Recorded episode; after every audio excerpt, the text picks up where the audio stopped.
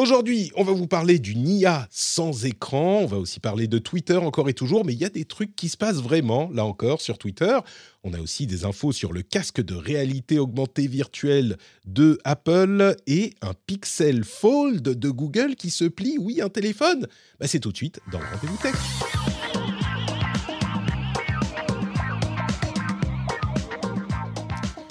Bonjour à tous et bienvenue dans le Rendez-vous Tech. C'est l'épisode numéro 510. Nous sommes en avril 2023. Je suis Patrick Béja toujours et je suis très heureux de recevoir deux invités qui prêtent leur euh, légitimité à cette émission malgré eux.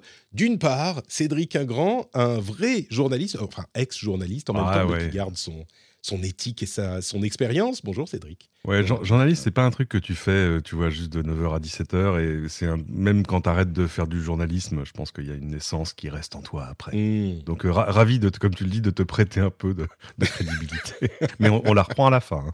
Euh, évidemment, évidemment. Et euh, celle qui nous prête aussi sa légitimité, c'est Pauline Ferrari, qui est là pour la première fois. Alors Cédric, euh, bon, il est chez lui, hein, il est à la maison. Pauline euh, nous, nous prête sa légitimité pour la première fois. Bienvenue Pauline, bienvenue parmi nous, comment vas-tu? Ça va, bonjour et merci de l'invitation. C'est cool, j'espère que j'aurai des trucs à dire euh, sur la technologie. J'ai vu une, une news, j'espère qu'on en- on va en parler sur Ratatouille. Sur- Ça, c'est vraiment Ah. un truc qui me- Évidemment Ouais, qu'on va en voilà. parler, le projet d'Amazon. très- Le projet Ratatouille, vraiment, c'est classé. Vraiment, je- j'ai hâte. On y arrivera tout à l'heure, c'est le teasing. Euh, Est-ce que tu pourrais, euh, Pauline, te présenter en quelques mots pour nos auditeurs qui ne te connaîtraient pas encore? Bien sûr. Alors, moi, je m'appelle Pauline Ferrari, comme la voiture, voilà, ça se oublie pas.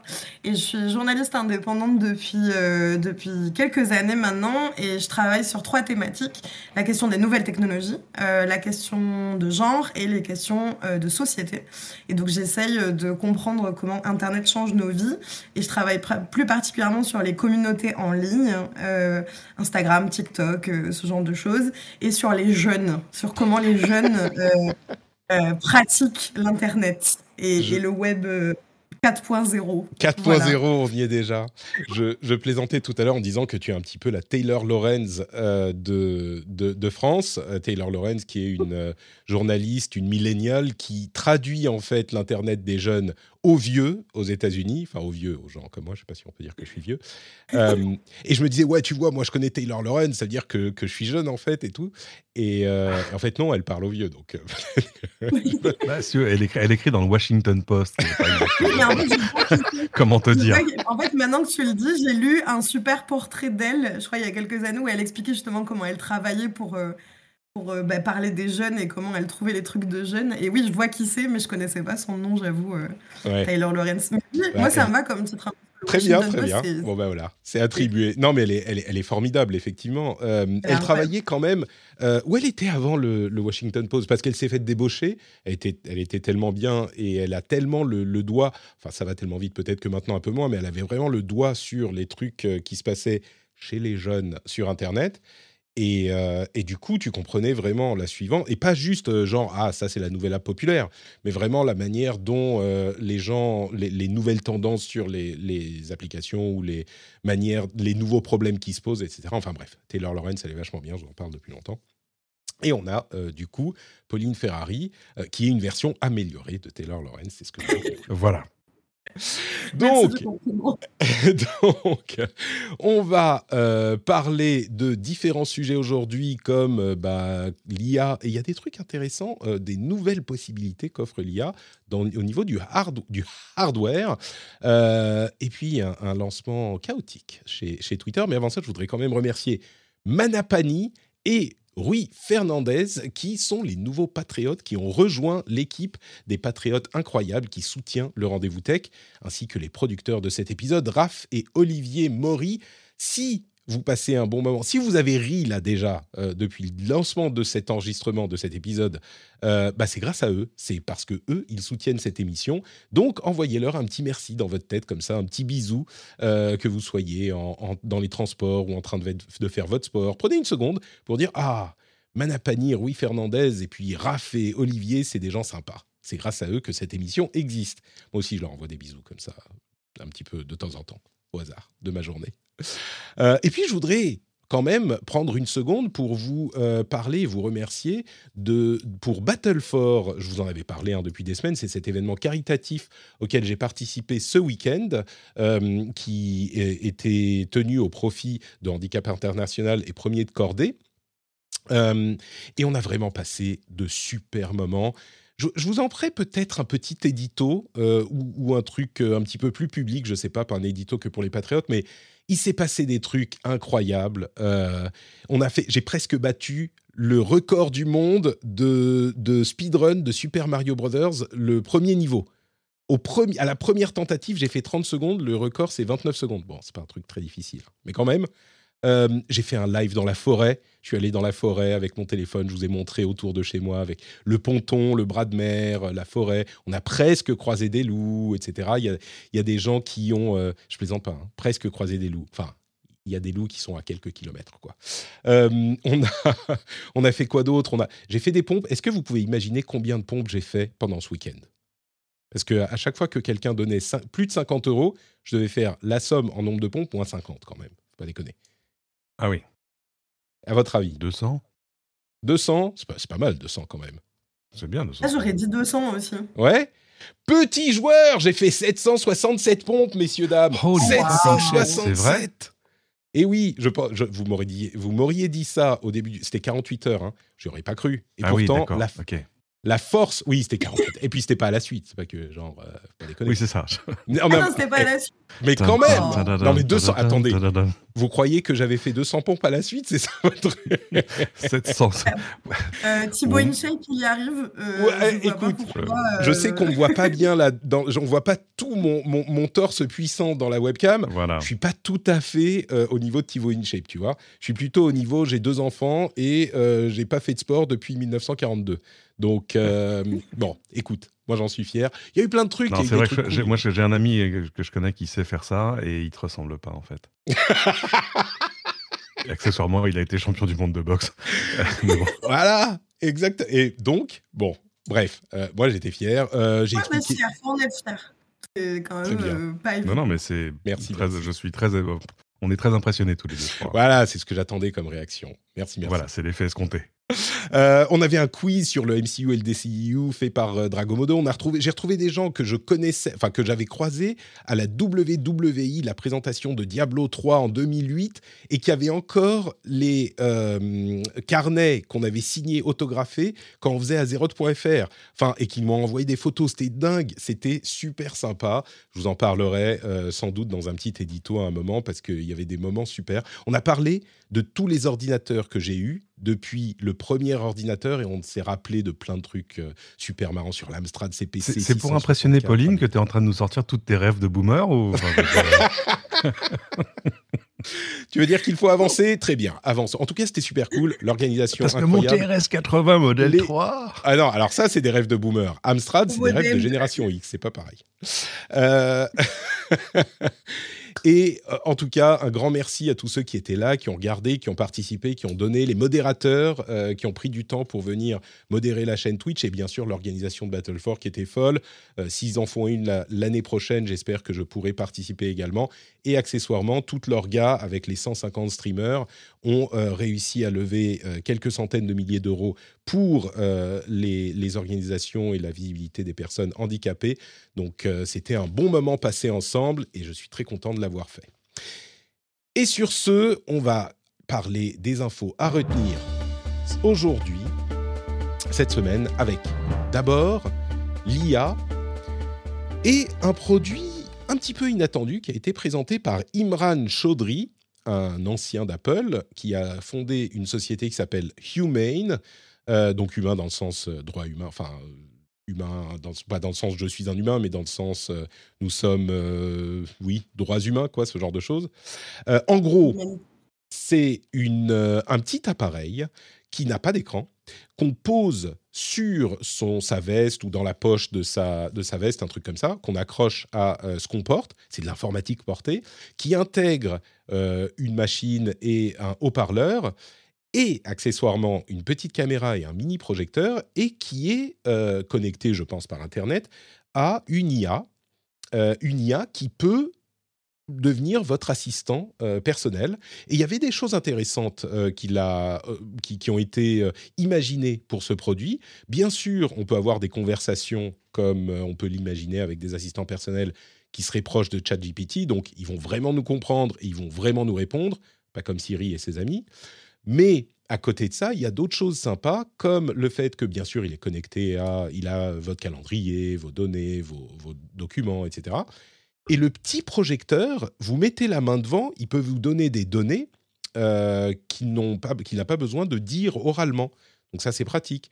Euh, il y a aussi le fait qu'il a une caméra et donc il peut regarder ce que vous êtes en train de lui montrer et vous donner des informations dessus. Ou par exemple, euh, dans la démo, euh, l'ami Imran disait, il montrait une barre de chocolat, il disait ah regarde, est-ce que ça, tu penses que je peux le manger ou pas? L'IA lui disait euh, écoute, euh, c'est pas super bon pour ta santé non plus. Et puis il lui dit bah je vais le manger quand même. Et donc l'IA lui dit bon bon appétit, enjoy. Donc c'était marrant, mais c'est un nouveau type d'appareil qui est possible uniquement grâce à l'interface homme-machine de l'IA qui fait que bah, il comprend ce qu'il dit et il peut nous répondre de manière intelligible.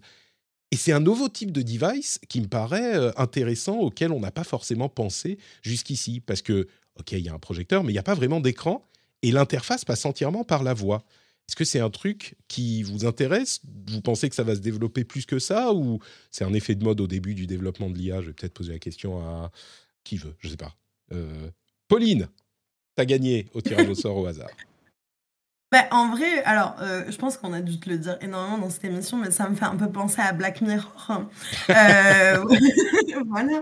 Non, mais en vrai, je trouve que euh, l'IA de manière générale, enfin, les IA de manière générale, c'est hyper intéressant, notamment dans le domaine de la santé. Moi, c'est un truc que j'ai beaucoup étudié sur euh, comment on pouvait euh, adapter les traitements, prévoir les maladies et justement réduire les inégalités euh, grâce, grâce aux IA. là, ce truc de projecteur, j'avoue, le premier truc qui me fait penser quand tu as dit projecteur, je me suis imaginé un, projecteur portatif pour pouvoir vraiment genre, diffuser ces vidéos YouTube ou genre regarder un film n'importe où. Alors c'est presque ça, c'est plus petit, c'est plus bah, petit, donc ça être sur la main. Mais... Ça, je trouve ça vraiment pratique pour le coup. Euh. Après, sur la discussion avec l'IA, euh, c'est toujours euh, la grande question philosophique de est-ce qu'on va pas continuer à juste discuter avec des IA et arrêter de discuter entre êtres humains. voilà, c'est un peu Black Mirror. Hein. Mais en vrai, je trouve ça intéressant. Je trouve c'est, je trouve ça intéressant surtout si ça permet bah, une meilleure compréhension des données aussi et surtout une meilleure protection de, certaines données de santé. le fait de ne pas avoir un écran, le fait de ne pas l'avoir à, à, à, pleine voix, etc. Quoi. Euh, ouais, je suis pas. Alors, comment dire Quand j'ai vu les premières, euh, les premiers articles là-dessus, je me disais, waouh, ça y est, dernier arrêt avant le cyborg, tu vois. Mmh. Et, mmh. Euh, mais en fait, non. En fait, c'est un peu comme la cuisine mexicaine. Hein. C'est, euh, tu peux faire des plats nouveaux, mais c'est toujours avec les huit mêmes ingrédients. Et euh, ah bah c'est pas, monsieur, c'est pas un taco, ça, c'est une, une, salade taco. Ah très, très bien, ça n'a rien à voir. Et ben là, c'est pareil parce qu'en fait, tout ce qui nous montre existe déjà. T'avais même déjà des smartphones qui intégraient. On se souvient, Samsung avait essayé de faire des, des smartphones qui intégraient des projecteurs. Bref. Et, et donc c'est une Ouais, enfin, euh, il faut quand même que ce soit une position spécifique sur ton corps pour que ça marche. Ça peut pas être au fond d'une poche. Il dit regardez, c'est sans smartphone. Oui, enfin, il y a quand même un device qui est avec toi et qui est connecté au réseau. Et euh, c'est un peu comme c'est, souviens-toi, ce truc où la première fois qu'on l'a vu, on a fait, ouais, ça y est, ça va révolutionner le monde de demain. Cette espèce de micro-projecteur laser qui projette un, clavier sur la table devant toi. Mm. Tu dis, regarde, j'utilise un clavier, mais j'ai pas de clavier. Oui, enfin, tu as quand même un device que tu as acheté qui t'a coûté plus cher qu'un clavier et qu'il faut que tu te balades avec toi. tu t'inquiètes de son autonomie. Enfin, et c'est au bout d'un moment, on a, on a vu que ce truc, finalement, était plutôt une sorte de, comme je dis souvent, une solution en attente d'un problème. Euh, euh, et, du coup, euh, voilà, ça, a eu un, avenir euh, assez, léger. Donc, c'est pas inintéressant. C'est amusant parce qu'on dirait un peu un, outil qui, si tu veux, un peu comme plein de gens dans les trois ou quatre derniers mois, sont dit merde, merde, merde, merde, merde, faut mettre de l'IA dedans. C'est pas juste un truc qui, est le, post-smartphone. Il faut absolument que ce soit que de l'IA. parce que pour le reste, c'est un assistant intelligent, c'est machin. Enfin, c'est la réorganisation de briques Lego qu'on avait déjà. Ouais. Et qui, en termes d'usage, euh, je sais pas, tu vois, j'ai du mal à être convaincu. Alors, il faut essayer des trucs, hein, donc moi, il ne faut jamais décourager ce genre d'initiative. Euh, tu vois, j'étais, euh, je, suis à peu près aussi excité que je l'étais quand j'ai vu Google Glass arriver la première fois, en disant ah, c'est intéressant, mais je suis pas sûr que ça va être très bon. Pas convaincu du. bah là, c'est pareil. non, non, mais, mais, là aussi, c'était un truc valeureux. Il fallait le faire, il fallait avoir, mm. les moyens de le faire. Donc, c'est chouette s'il y a des gens qui, qui financent ça. Mais euh, bon, à part quelques papiers qui disent voici le truc qui menace l'iPhone. C'est comme à chaque fois que tu sors un truc sur un smartphone, tu sur l'iPhone, sinon t'as perdu. Dès que tu parles de voiture, faut dire est-ce que ceci peut concurrencer Tesla? Enfin, tu vois, voilà. Euh, voilà. Bah, ceci, je, je trouve que ça marche bien dans un TED Talk. Euh, après, dans la vraie vie réelle, euh, je, moins je me permets de voir. Qu'il y a, je crois qu'il y a deux choses qui sont intéressantes à noter. C'est d'une part, euh, ce dont je parlais un petit peu tout à l'heure, le fait que c'est rendu possible par euh, les avancées de l'IA générative qui fait qu'il peut vraiment comprendre ce que tu dis et vraiment te répondre de manière intelligible. Tu peux avoir une conversation, donc tu peux avoir une interface homme-machine qui passe uniquement par la voix. Jusqu'ici, c'était très très compliqué, comme on l'a vu avec les assistants existants. Donc ça, c'est mmh. intéressant. L'autre élément, c'est que euh, bah, tout ce qu'il y a dans cet appareil, c'est aussi dans un smartphone. Donc pourquoi pas utiliser, enfin à vrai dire, pourquoi pas dans j'espère euh, six mois, voire euh, un an et demi au plus tard, bah, on aura dans nos smartphones un, assistant équivalent. Est-ce que on a besoin d'un appareil dédié pour faire ce genre de, travail, ce genre de fonctionnalité? Bah, voilà. J'en suis pas convaincu. Alors oui, il y a le projecteur, mmh. etc. Mais tout le reste, euh, c'est déjà dans le smartphone. Il est possible que ce type de facteur, ce type de, format convienne mieux à certaines utilisations. Mais ce qui ressort quand même de cette présentation, c'est que l'IA permet de nouveaux types d'interactions avec les appareils et donc de nouveaux formats. Ça ne veut pas dire que ça ne sera pas cannibalisé par le smartphone d'ici quelques, quelques semaines, quelques mois, parce qu'ensuite, il y a plein de questions qui ne se posent pas dans un, TED, dans un TED Talk, comme vous le disiez. Euh, l'autonomie, bah, on ne se pose pas la question. la manière dont c'est connecté, est-ce qu'il faut une connexion 5G, enfin 4G, 5G, ou est-ce que tu es connecté Wi-Fi, etc. Comment tu set up le truc? Euh, est-ce qu'il te faut ton smartphone pour euh, paramétrer ton truc à la base? Euh, Ou peut-être que tu peux simplement lui parler, mais donner ton mot de passe euh, pour des, documents ton le drive. Fait le fait qu'il communique avec toi en, affichant une image, j'ai envie de dire, dans le monde réel, hmm. et en te donnant des trucs au travers d'un haut-parleur, donc tu vas rien faire qui relève de la sphère privée, tu vois ce que je veux dire? C'est vrai aussi. Tu n'oserais même pas faire un lit mes messages. Hmm, ouais. euh... Quelles sont les dernières analyses de sang, s'il te plaît Est-ce que j'ai une chlamydia Non, c'est pas comme ça que ça va fonctionner, je pense pas. Oh, peut-être qu'il sera, peut-être qu'il sera un petit peu plus prudent, genre, écoute, j'ai l'impression que tu es dans un lieu public. Es-tu sûr que, je... tu veux que je te lise? Bon, donc voilà, ça c'est, mais c'est quand même un truc intéressant à regarder. Je pense que euh, c'est plus des briques de choses ou des directions qu'on va retrouver ailleurs euh, qu'un produit qui aura un succès en tant que tel, mais on verra, on verra. Euh, il y a plein de petites news sur l'IA sur lesquelles je vais passer rapidement pour arriver à d'autres trucs un petit peu plus importants. Euh, d'une part, euh, il semblerait que Google soit en train de, de, tester la possibilité de remixer les pubs avec de l'IA, ce qui m'a fait cringer au début et qui finalement, si c'est très très dirigé, est peut-être pas une si mauvaise idée que ça. C'est-à-dire qu'au lieu d'avoir systématiquement le même texte de euh, ton, ta pub, bah, tu peux changer un tout petit peu en fonction de la personne. Évidemment, il y a des accidents euh, qui peuvent arriver. Euh, Stability AI, Stability AI qui a créé Stable Diffusion, donc le générateur d'images, a publié Stable LM, qui est un language model, donc une sorte de chat GPT, on va dire. Mais comme Stable Diffusion, il est entièrement libre d'accès et donc, euh, de la même manière que Stable Diffusion a créé des dizaines d'outils euh, de génération d'images, et eh ben Stable LM, c'est le dernier à être ajouté, mais de manière euh, assez, avec une légitimité que n'ont peut-être pas les autres, comme outil pour les développeurs pour créer ensuite leur propre chat GPT-like. Et ça, c'est là encore une énorme étape dans le développement de ce type de technologie. Euh, quoi d'autre? Google continue à, s'agiter dans tous les sens pour essayer d'avoir un département IA qui réussisse à faire quelque chose. Bon, plein de petites news comme ça. Une news euh, qui est encore plus intéressante, enfin une série, euh, c'est les impacts de l'IA, peut-être de manière un petit peu inattendue ou au contraire de manière extrêmement attendue. Il y a un article intéressant qui parle de la manière dont l'IA a influencé les plateformes comme Fiverr, et les plateformes du genre. Vous savez, Fiverr, c'est la plateforme où on peut vendre des services où qu'on soit dans le monde, à quelqu'un ou qu'il soit dans le monde, des services du type création d'illustration, euh, etc. Surtout de, l'illustration, mais euh, je pense à Twitch, il y a des, euh, scènes OBS qu'on peut faire faire, etc. Eh ben, l'influence de l'IA et de l'IA génératif et que évidemment il y a des gens qui s'y sont mis et qui prennent les requêtes et qui ensuite vont envoyer des résultats générés par IA en quelques minutes et ça pollue complètement la plateforme. Et donc, il y a plein de gens qui commencent à dire, mais euh, moi, je veux pas, je veux des trucs sans IA, je veux un truc vraiment fait, surtout qui font payer au prix où les vrais illustrateurs peuvent euh, faire payer, etc., etc. Donc, c'est un premier impact sur ce type de plateforme. Un autre, c'est euh, faites une, enfin, on voit, on commence à voir dans les reviews Amazon des phrases comme as an EA language, uh, an AI language model, I cannot generate inappropriate content. Donc tu vois que déjà il commence à générer du contenu pour euh, les commentaires sur Amazon, etc. Il y a aussi euh, un flux Twitter qui a fait le tour de la toile euh, ces dernières semaines. C'est Harry Kutz, que je ne connaissais pas, qui est un chercheur euh, qui a créé deux sites entièrement automatisés et alimentés par IA, euh, Tech Génération et Cuisine Génération, avec des contributeurs qui sont des IA uh-huh. spécifiques, qui ont leur, euh, leur histoire, leur mentalité, leur style, et qui alimentent donc, je vous, je vous laisserai aller voir le, le, le, le flux lui-même, vous cherchez ce, le nom de Harry Coates mais c'est entièrement automatisé. Alors, c'est pas super qualité, hein, on est d'accord, et lui, lui le dit aussi. Il est très transparent avec, euh, avec ce qu'il fait.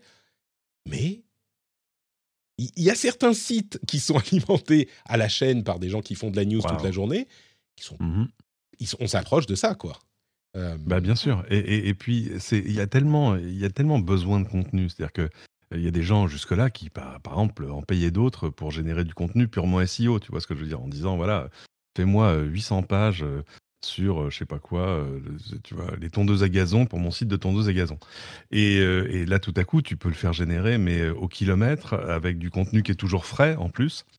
Et donc, ouais, ça fait peur. Alors évidemment, on le voit, les moteurs de recherche Google en premier ont déjà un peu la parade et arrivent à dégrader euh, le, classement de, trucs automatiquement générés.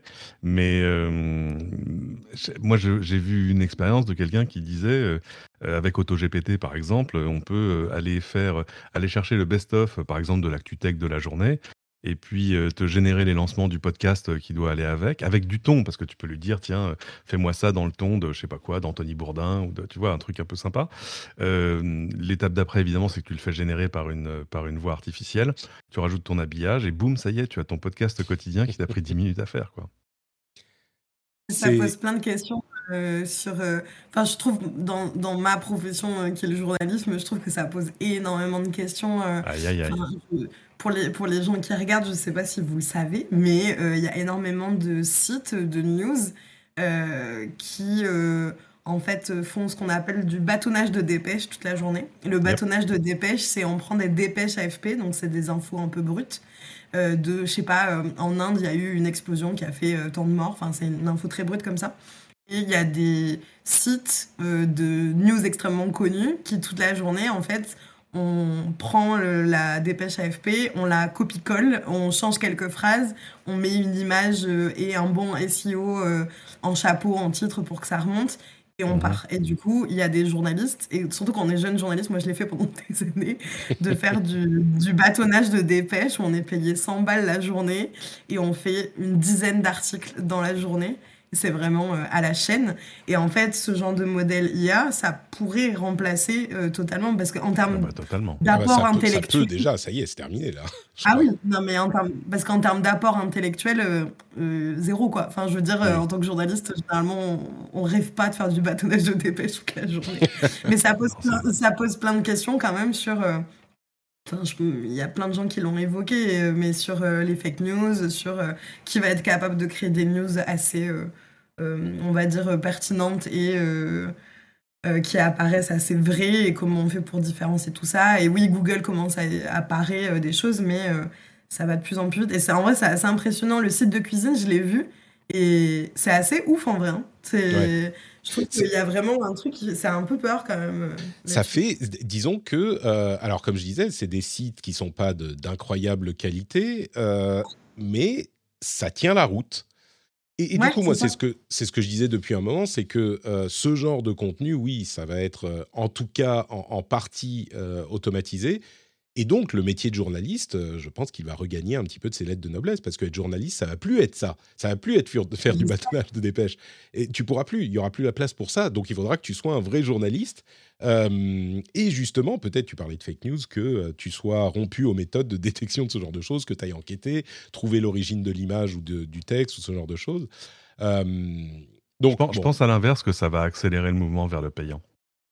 Possible, oui, ça va tellement, complètement, oui ça va tellement dévaloriser l'expérience mmh. du gratuit, en fait, que le seul moyen pour les médias de s'en sortir, euh, pour avoir travaillé dans des médias en ligne de, de grandes maisons, je peux t'en parler, mmh. euh, où en gros, quand tu lances un site d'info aujourd'hui, tu as des consultants en marketing qui viennent te dire euh, Pourquoi vous voulez faire ça? Bah, Parce que c'est notre métier. Bah oui, mais là, vous, allez vous jeter dans une mêlée de rugby à 80, en fait. Donc c'est un peu. c'est pas rentable. Voilà, vous n'allez pas gagner d'argent, vous le savez. Oui, mais c'est notre métier. Et euh, on a envie de faire les choses bien. On a envie de faire de l'information. C'est chouette. C'est un peu Mandalorian, c'est This is the way. Enfin, je veux dire. Euh, et bah, peut-être qu'il faut euh, changer de way. Bocatan Crise. voilà, c'est ça. Du coup, ça te force à changer de way et à te dire bon, finalement, le seul business model, ça va devenir le payant parce que hmm. tu vas avoir de, tu vois, des milliards et des milliards et des milliards de contenus générés auto gratuits autogénérés gratuitement euh, dont le, dont, pendant que leur, créateur dort en fait dans l'ensemble.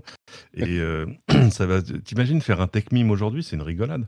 c'est une, une, plaisanterie. Faire un, tu vois, faire un, un, site de flux. Euh, et donc je pense que pour aller chercher de la valeur ajoutée, il faudra faire les choses autrement. Mais il a, le New York Times, il leur a fallu, je sais pas, 40 itérations différentes avant d'arriver à trouver un business model. Hein, c'est pas.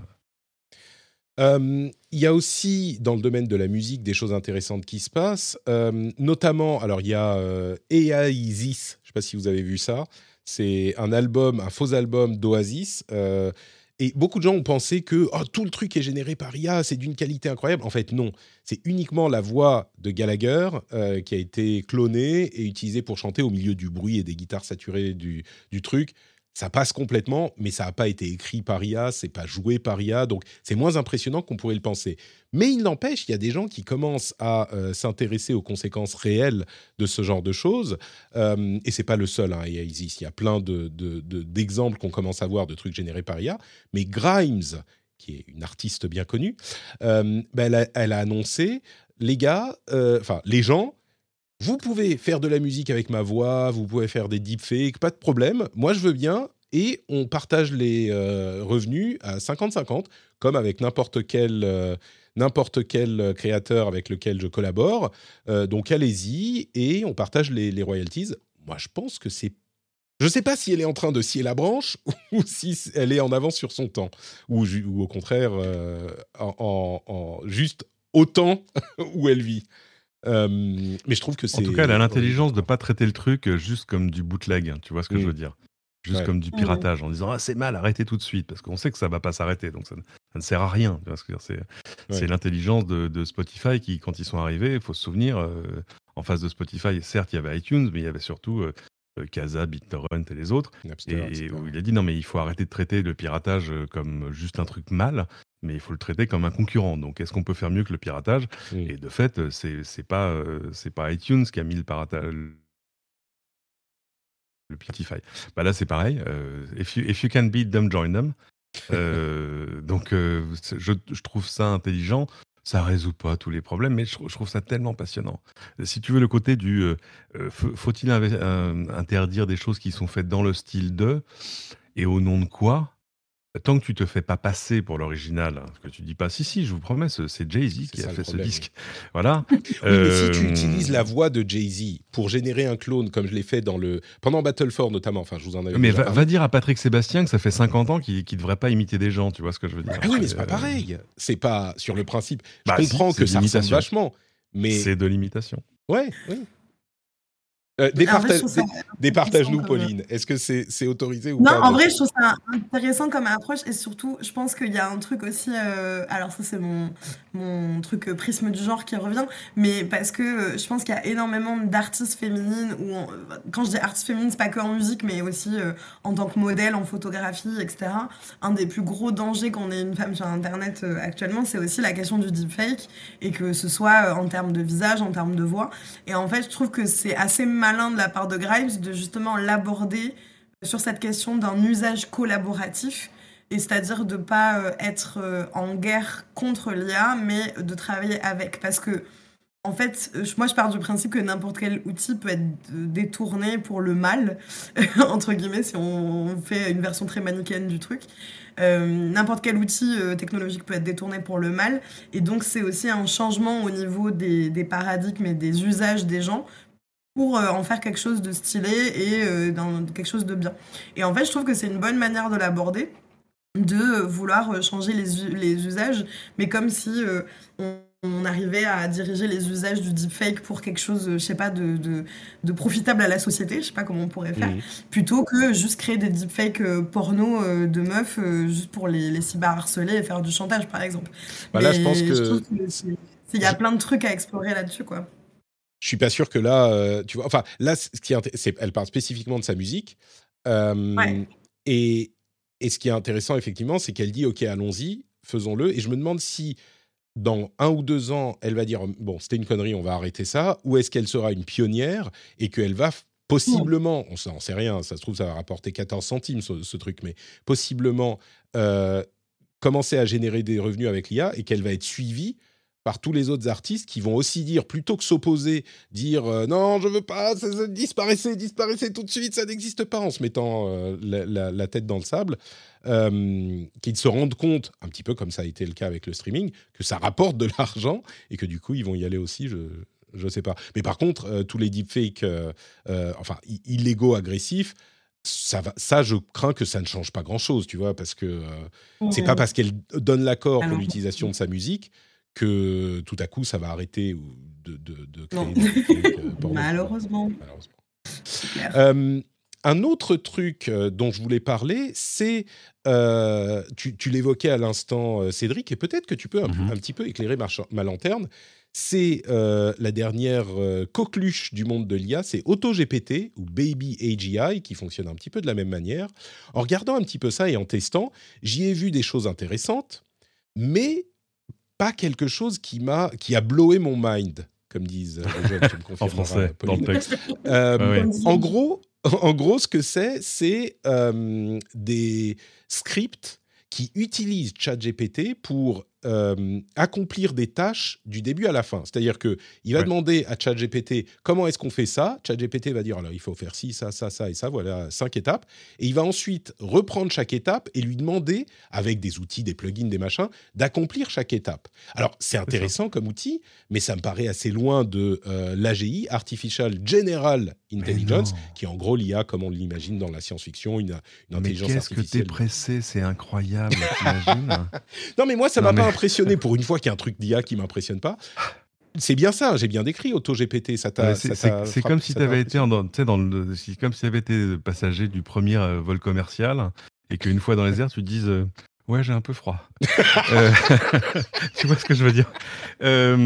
Attends, ça, fait, on, est à, 6 mois de, de, GPT 3, 5 et 4. Enfin, c'est.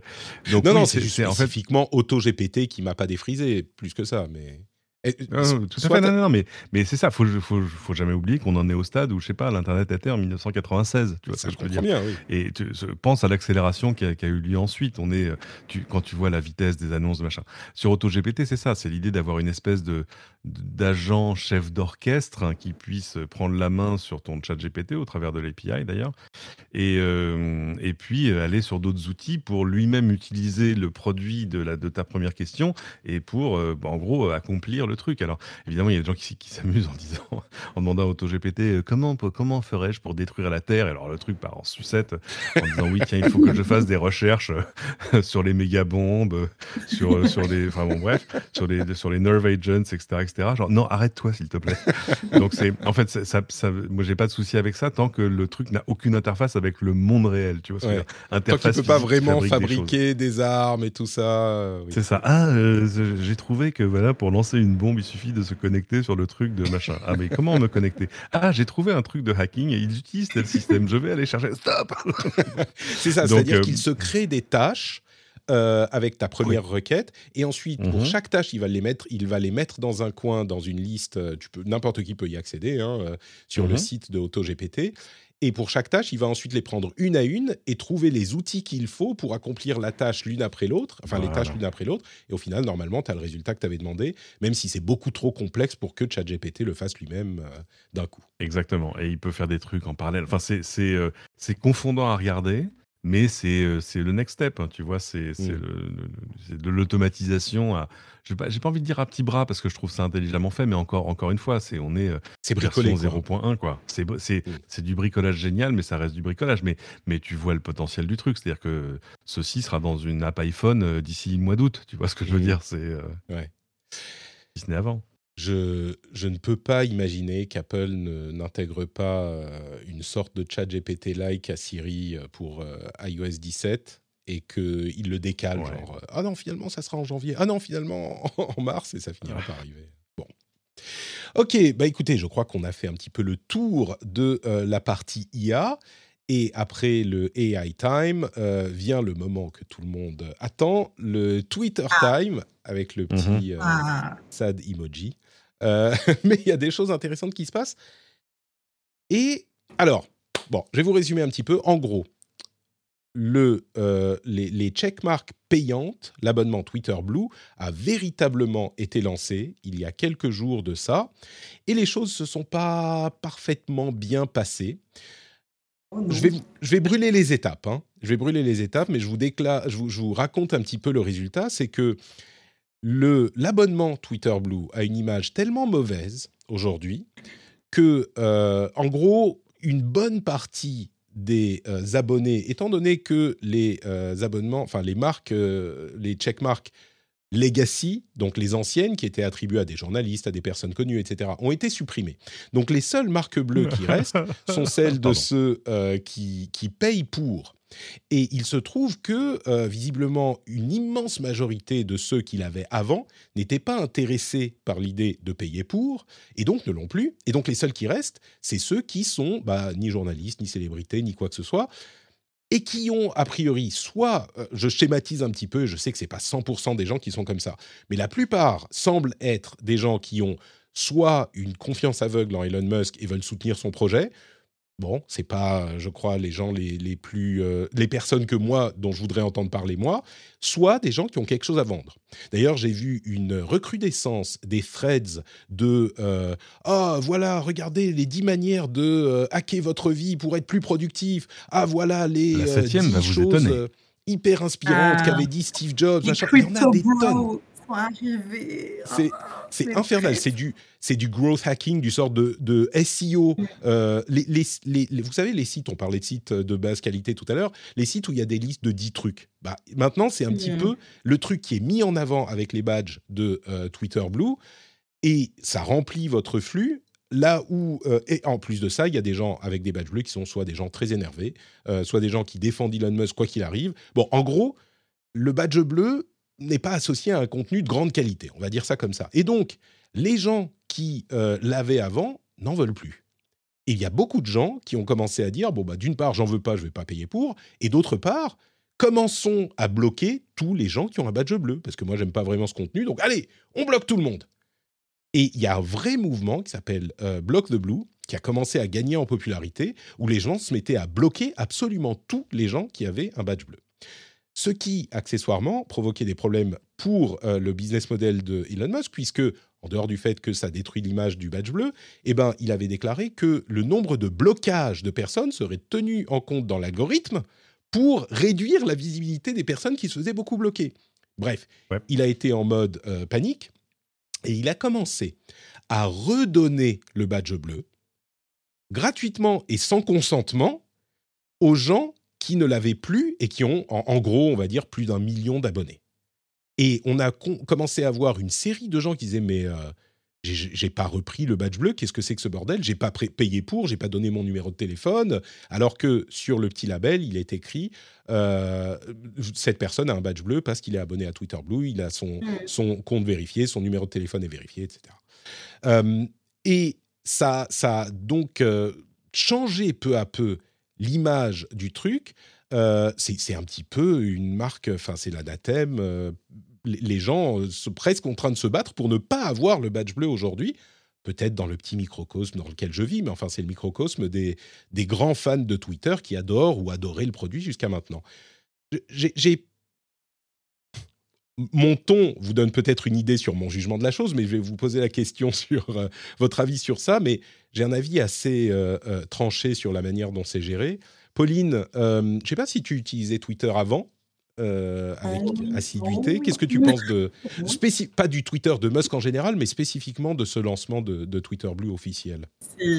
Chaotique. C'est mmh. chaotique, vraiment. Et, je trouve que tu l'as très très bien résumé parce que je trouve que c'est un peu difficile à comprendre parce qu'il y a eu tellement d'allers-retours, de décisions et de euh, on l'enlève et puis on l'enlève pas et puis il y a le il y a c'est payant c'est plus payant enfin c'est tellement chaotique que c'est dur de s'y retrouver déjà donc merci de l'avoir expliqué très clairement mais oui je voyais je voyais euh, quand tu disais que plus personne ne veut avoir justement ce checkmark je voyais sur Twitter je crois que c'était ce matin euh, une meuf qui disait euh, ah ben super, avec les, les, les checkmarks, on peut savoir maintenant qui sont, euh, qui sont les gens qu'on n'a plus du tout envie de suivre et, voilà quoi. Et donc ça a créé une distinction vraiment euh, très intéressante, je trouve, très un peu de lutte des classes entre ceux qui, qui, ont payé pour et donc pas forcément dans un truc très méritocratique.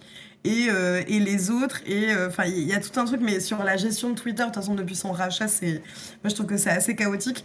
Sur même, en fait, il y a des politiques qui sont en train de passer du côté de Twitter et qui sont, euh, qui sont euh, très, euh, très problématiques à, plein de niveaux, parce que là, il y a la question du checkmark, mais il y a la question aussi des règles de modération sur Twitter qui changent depuis son rachat, et notamment, moi je travaille beaucoup aussi sur les, les questions LGBTQIA+, et notamment maintenant sur Twitter, euh, on peut euh, mégenrer les personnes trans sans que ce soit euh, une, possibilité de violation pardon, des, règles communautaires. Donc en fait, ça, il y, a une, y a une haine transphobe et raciste qui a explosé aussi depuis des règles de modération ont changé. Ouais. Donc en fait, c'est assez, assez chaotique, je trouve, Twitter depuis quelques mois là. Sur, ce point, on va y revenir dans un instant parce que j'ai un autre, enfin la fin de mes sujets Twitter, euh, parce que c'est pas ah. fini, hein, qui, euh, qui parle de ce, problème spécifiquement. Euh, donc on va y revenir, mais je donne la parole à, Cédric donc sur le lancement du, du Twitter. Bon, moi je, suis alors sur, le papier évidemment, je suis triste d'avoir perdu ma petite coche. c'est oh intéressant parce que tu sais, il y, a un compte Twitter qui s'appelle Twitter Verified et qui, jusque-là suivait tous les comptes vérifiés, tu ce qui te permet d'en avoir le nom. Il y en avait un demi-million en gros. Et euh, bon, maintenant, ils n'ont plus qu'un abonné, je ne sais plus, ils sont plus abonnés qu'à un compte. J'ai pas regardé lequel. Est-ce que c'est comme, euh, est-ce que c'est comme le compte Twitter de Dieu qui ne suit que Justin Bieber? Euh, euh ben, Ils ne suivent que Jack Dorsey, c'est très mignon, qui a du coup regagné sa coche parce que Jack Dorsey, fondateur de Twitter, qui était plus vérifié sur Twitter, forcément c'était un peu curieux. Mais et on, le voit, cette, cette, navigation à vue, elle est, elle est difficile. Et moi, je suis un peu entre, entre deux chaises parce que autant non, quand tu dis il faut vraiment faire confiance à Elon Musk, c'est compliqué de lui faire confiance quand il est euh, vraiment dans la navigation à vue, quoi. C'est jour après jour en disant flûte, ça, ça marche pas, tentons ça, mettons ça dans ce sens-là. Non, attention, ah bah du coup, ça, ça plante. Bah, tu vois, c'est, euh, c'est quand même un assemblage, c'est une espèce d'écosystème Twitter. Donc dès que tu touches à un truc, il y a un autre truc qui va pas. Mais en même temps, je suis d'accord avec lui sur un constat, c'est que le futur de Twitter, il est payant. Euh, et je suis d'accord avec lui sur le fait que payer, c'est déjà un début de validation de ton identité, parce que tu vas pas, vas pas pouvoir ouvrir 10 000 comptes 10 euh, 000 faux comptes avec la même carte de crédit. Bref, ça, ça, le fait de payer embarque avec lui un début de sécurisation. C'est pas encore une validation euh, à, l'instar de ce que tu peux voir ailleurs où on te demande une pièce d'identité, un machin, je sais pas, etc. Et, et euh, ça réglerait pas le, problème des comptes pseudonymes. Mais, euh, voilà, moi, je, serais pas, tu vois, à la limite, si dès le début, il avait dit, bon, à partir de maintenant, Twitter, c'est payant, c'est 5 balles par mois, ou c'est ce que tu veux. Ou alors, euh, à côté de ça, je vous crée aussi un Twitter Blue, mais avec euh, une vraie validation d'identité, si vous la voulez, des services en plus, etc., etc. Le problème, moi, je me suis posé la question en disant, bon, je vais perdre ma checkmark, ok, de toute façon, à quoi sert la checkmark? Oui, à, empêcher que d'autres gens disent je suis Cédric Ingrand, ouais, enfin ça va, ils ne doivent, pas être très nombreux. Et euh, mais du coup, je me suis posé la, question de la valeur, de pourquoi est-ce que je paierais 8 euros par mois. J'y ai pas trouvé la valeur, donc je l'ai pas fait. Euh, maintenant, bon, évidemment, on tombe dans l'excès inverse qui est de dire, mais alors si tu as une checkmark, c'est que tu es méchant. bon, je sais pas, moi je connais des gens qui ont pris la checkmark d'abord pour aller voir ou pour pouvoir faire des tweets plus longs ou pour tout ça, ça n'en fait pas mm. des gens méchants. C'est pour ça que j'ai euh, dit, euh, c'est pour ça que j'ai dit, c'est pas l'intégralité. Hein. J'en connais aussi qui sont des gens, des gens sympathiques. mais la, question, la question, c'est l'équation économique. C'est est-ce que demain il peut dire, bon allez, c'est fini, voilà, dans 30 jours c'est payant, c'est 4,99. Si vous n'êtes pas content, allez vous faire voir. On sera moins nombreux, mais ce sera moins le bordel. Euh, les marques pourront faire ce qu'elles veulent, enfin, etc. Euh, mais, euh, Ou alors te mettre un tarif, tu sais quoi, te mettre un tarif, ça s'est évoqué par d'autres, te mettre un tarif selon ton nombre de followers. Parce qu'évidemment, que, que, tu aies 500 followers ou, ou, 50 millions, la valeur de ton compte pour toi n'est pas la même. D'ordinaire, si tu es 50 millions, c'est ce qu'on est en train de voir maintenant, c'est un peu que les gens n'ont pas du tout envie de payer qu'ils aient 5 followers ou 50 millions, à moins qu'ils soient, comme je disais, des fans d'Elon. Mais le truc, c'est que sur le principe, Là où je pense que euh, tout le monde sera d'accord, un Twitter payant, c'est pas une mauvaise idée. Euh, un, Twitter premium payant, c'est pourquoi pas, euh, peut-être qu'il y aurait des services intéressants à donner, d'ailleurs on en parlait, mettre des vidéos, la possibilité d'avoir des tweets plus longs, enfin, il y a complètement des trucs à faire. Là où c'est impressionnant ce qu'il a fait Elon Musk, c'est qu'il a réussi à faire de ce lancement une telle catastrophe, avec une gestion d'image tellement dramatique que c'est devenu une marque de honte. Ce, ce, blue check mark. C'est pas encore trop tard peut-être pour corriger le tir, c'est possible, mais franchement, de tous les scénarios que j'avais imaginé, imaginé au rachat de Twitter, j'aurais pas pu imaginer une telle catastrophe. Là, c'est la première fois où vraiment, je vous dirais, euh, euh, euh, au-delà de toute l'animosité que je peux avoir pour la manière dont Elon Musk gère les choses, là, c'est la première fois où je, me dis il y a un danger pour la marque, véritable danger pour la marque, parce que son projet de, base, de rendre certains trucs payants, est en train de se transformer en une image négative, je disais dans un tweet, c'est un petit peu le contraire de la méthode des marques de luxe. C'est-à-dire que les marques de luxe, elles te créent une envie, une sorte d'exclusivité, un besoin, un sentiment de fierté d'avoir le truc. Là, il a fait l'inverse il a créé une sorte de, de, honte euh, et les gens fuient la checkmark. Et ce genre d'image, ça peut rester longtemps, euh, je crains. Mm. Donc, et, accessoirement, il y a eu des, épisodes absolument ridicules, encore plus que depuis le début, où l'un des gros comptes de Twitter, qui est un compte de même un petit peu, euh, un petit peu stupide, mais c'est Drill, qui est tellement opposé au truc, il a dit bah, Je veux pas de la checkmark. Alors Elon Musk est arrivé Je vais te la remettre quand même, hein, je te la paye pour toi entre parenthèses, le fait de le faire comme il le fait Elon Musk, c'est possiblement illégal parce que ça laisse entendre que les personnes soutiennent ou endorse, comme on va dire en français, euh, euh, valident le truc. C'est-à-dire que ça dit qu'ils ont payé, qu'ils ont donné leur numéro de téléphone, alors que c'est pas vrai. Et il y a des gens très connus mm. dont il peut servir de l'image. Il y a des gens, il y a des, célébrités qui sont, qui sont mortes, Kobe Bryant, euh, oui. Chadwick Boseman, etc. Enfin, c'est fait n'importe comment. Bref, Drill il récupère son checkmark. Son checkmark, il dit ben, j'en veux pas moi. Donc il utilise une fonctionnalité des checkmarks qui est que pour vérifier ton identité, il te l'attribue et si tu changes le nom d'affichage sur Twitter, tu la perds.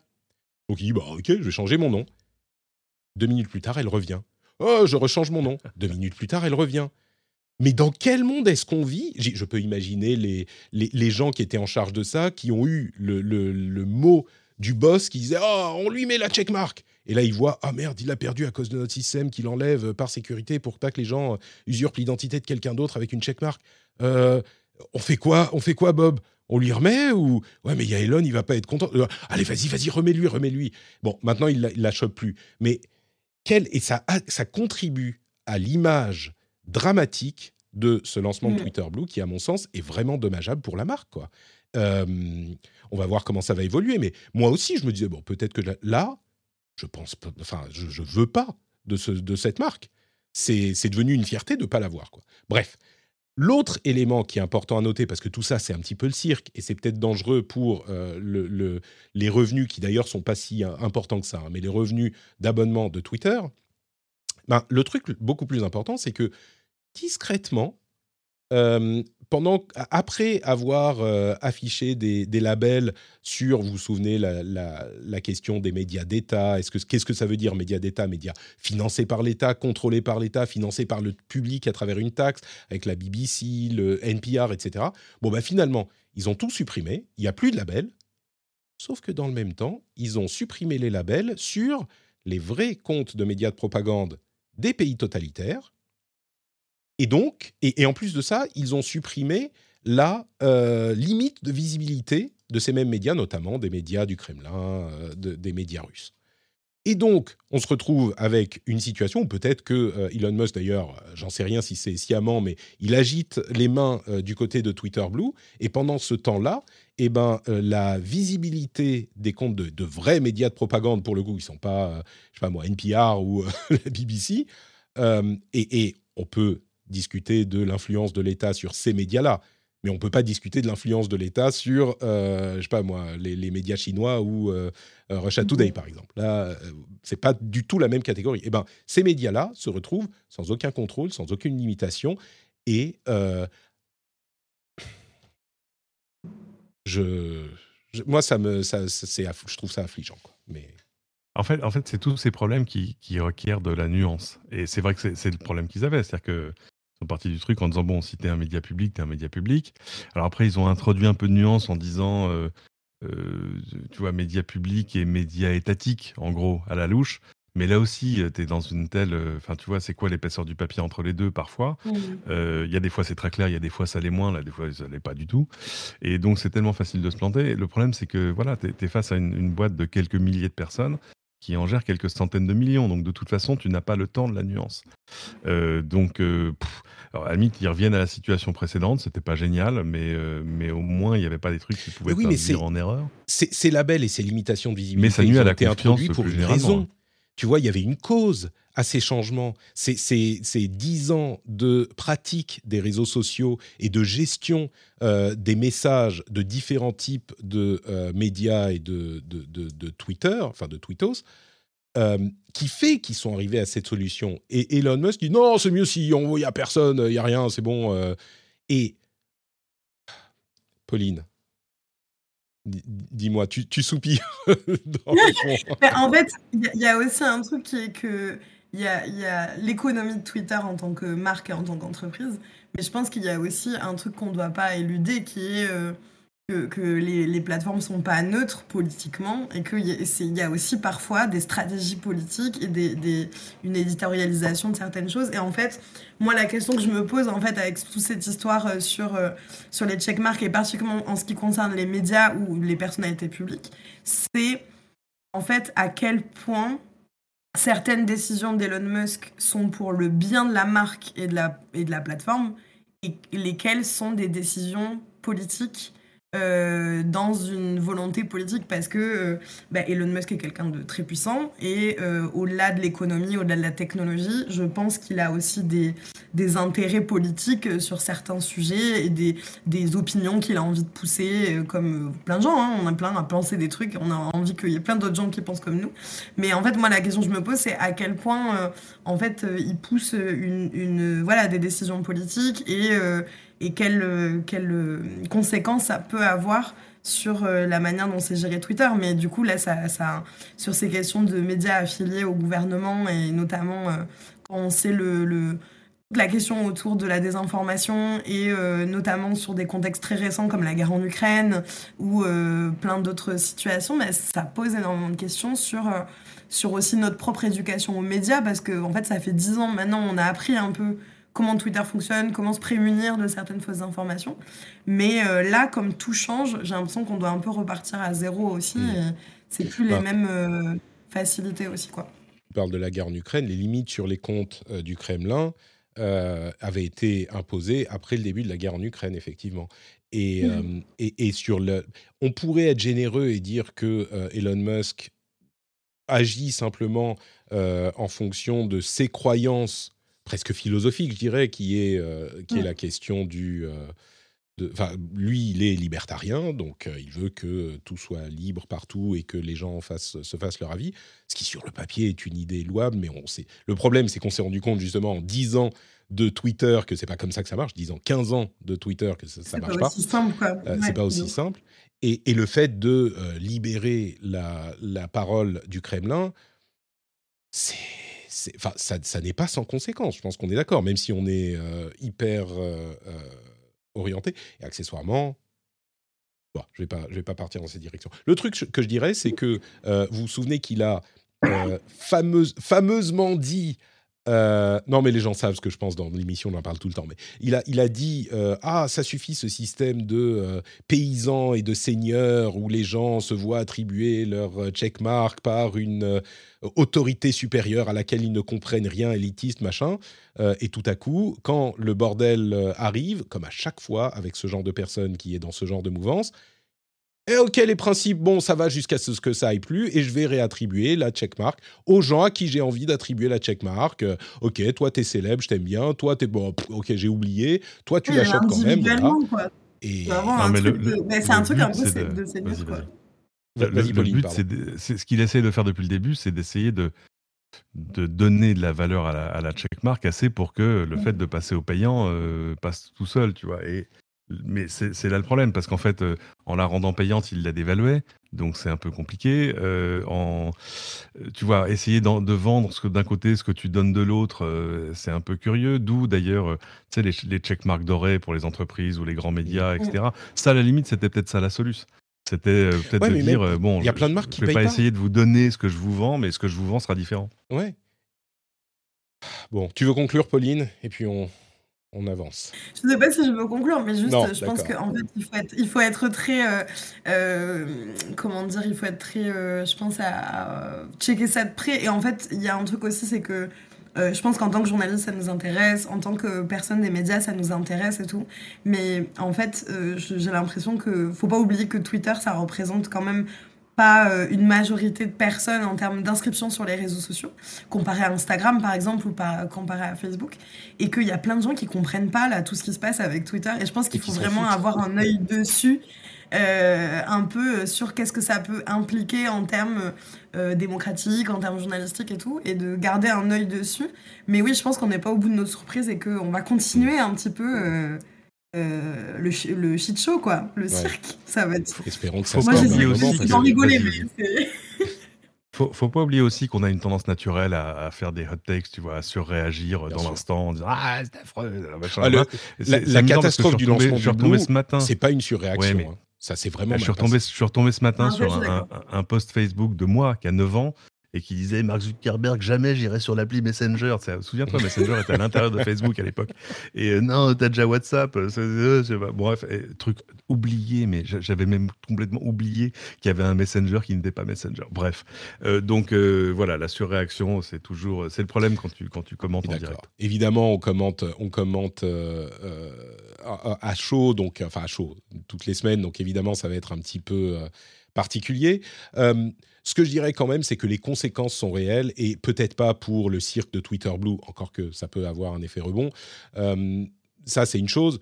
Mais la question, euh, si vous retenez qu'une chose, c'est la question de la fin de la limite de visibilité des comptes de propagande et du label. Ça, ça peut vraiment avoir des, conséquences réelles parce que oui, Twitter est un tout petit réseau social, mais c'est le réseau social où les informations circulent.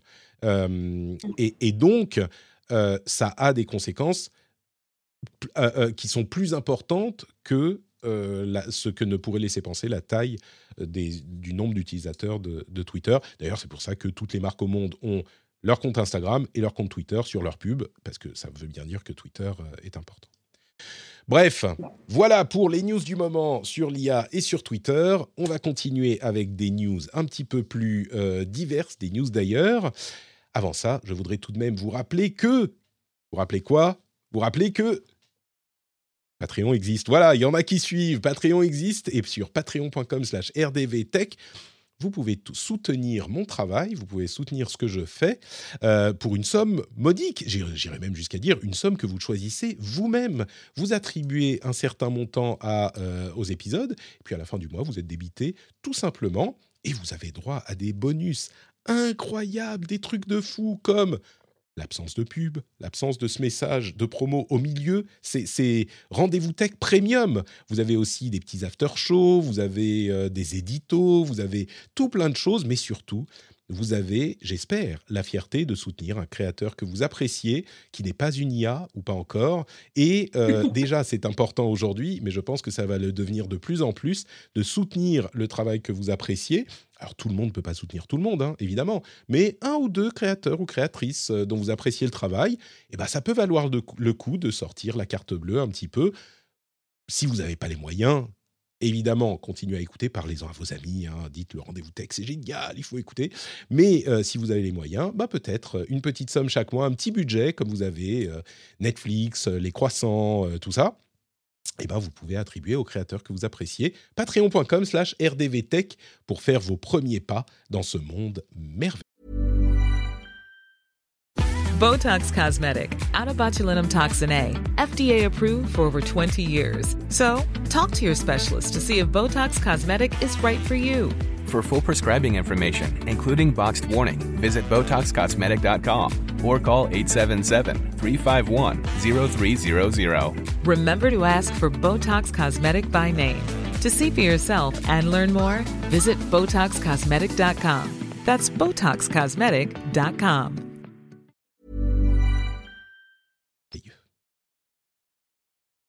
Et on continue avec le reste de l'actu.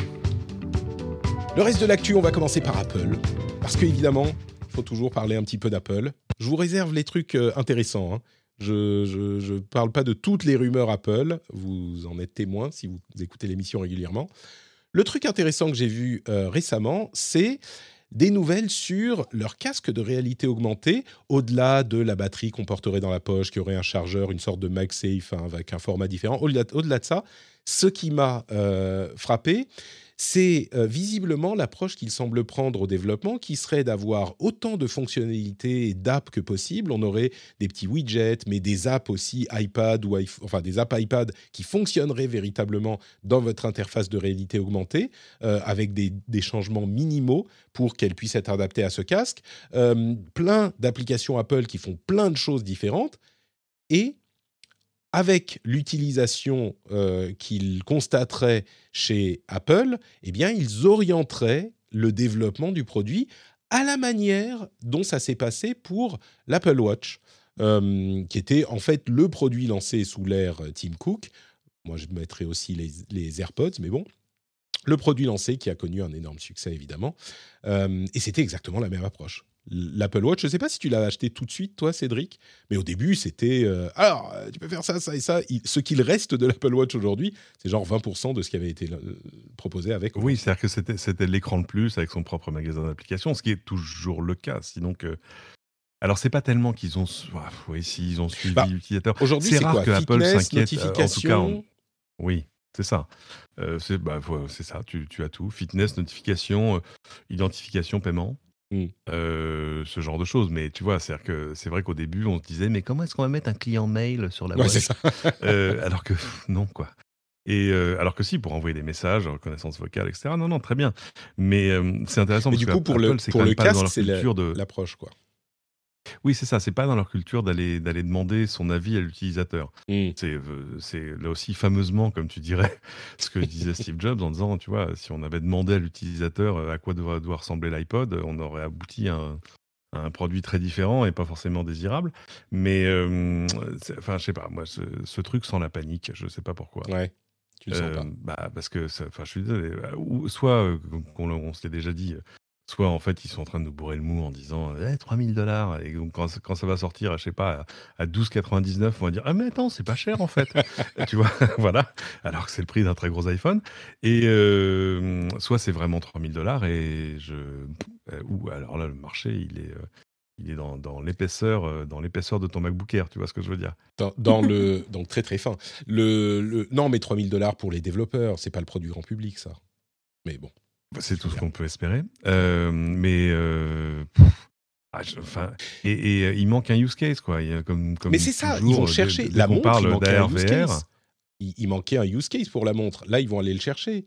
Et ils vont. J'essaye de faire le. Tu vois, le cheerleader de Tim Cook. Mais ils vont aller le chercher. ils vont trouver, euh, grâce à l'utilisation que les développeurs vont. que les utilisateurs vont, vont trouver à ce, cet appareil.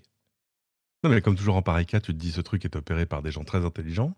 Euh, qui donc forcément en, savent plus que nous et en plus travaillent vraiment sur le sujet et sont pas comme tu vois, au comptoir du bar en disant non moi je pense que ça va pas marcher non, non ils ont ils ont voilà euh, ils ont des idées des datas des machins euh, et puis ils en ont sous le pied en termes à la fois de design industriel enfin voilà. Donc ça va être probablement un truc je te sens merveilleux.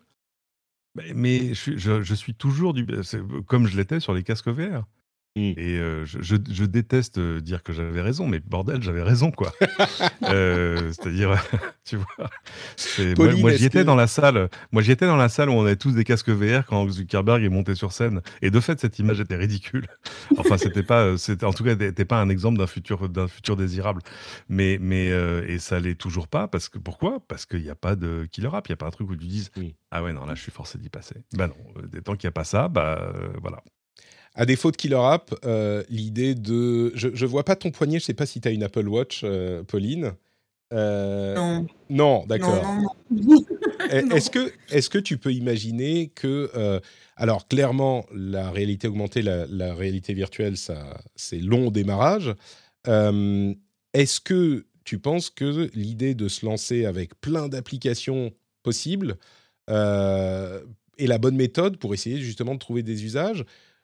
Enfin, c'est comme le disait Cédric, c'est un petit peu surprenant pour Apple qui généralement dit ah, ton truc, tu l'utilises comme ça. You're holding it wrong. Euh, c'est pas comme ça qu'on utilise l'iPhone. C'est toi qui as tort et nous qui avons raison. Une approche un petit peu différente, mais peut-être que c'est la bonne pour ce genre de produit qui n'a pas une utilisation définie.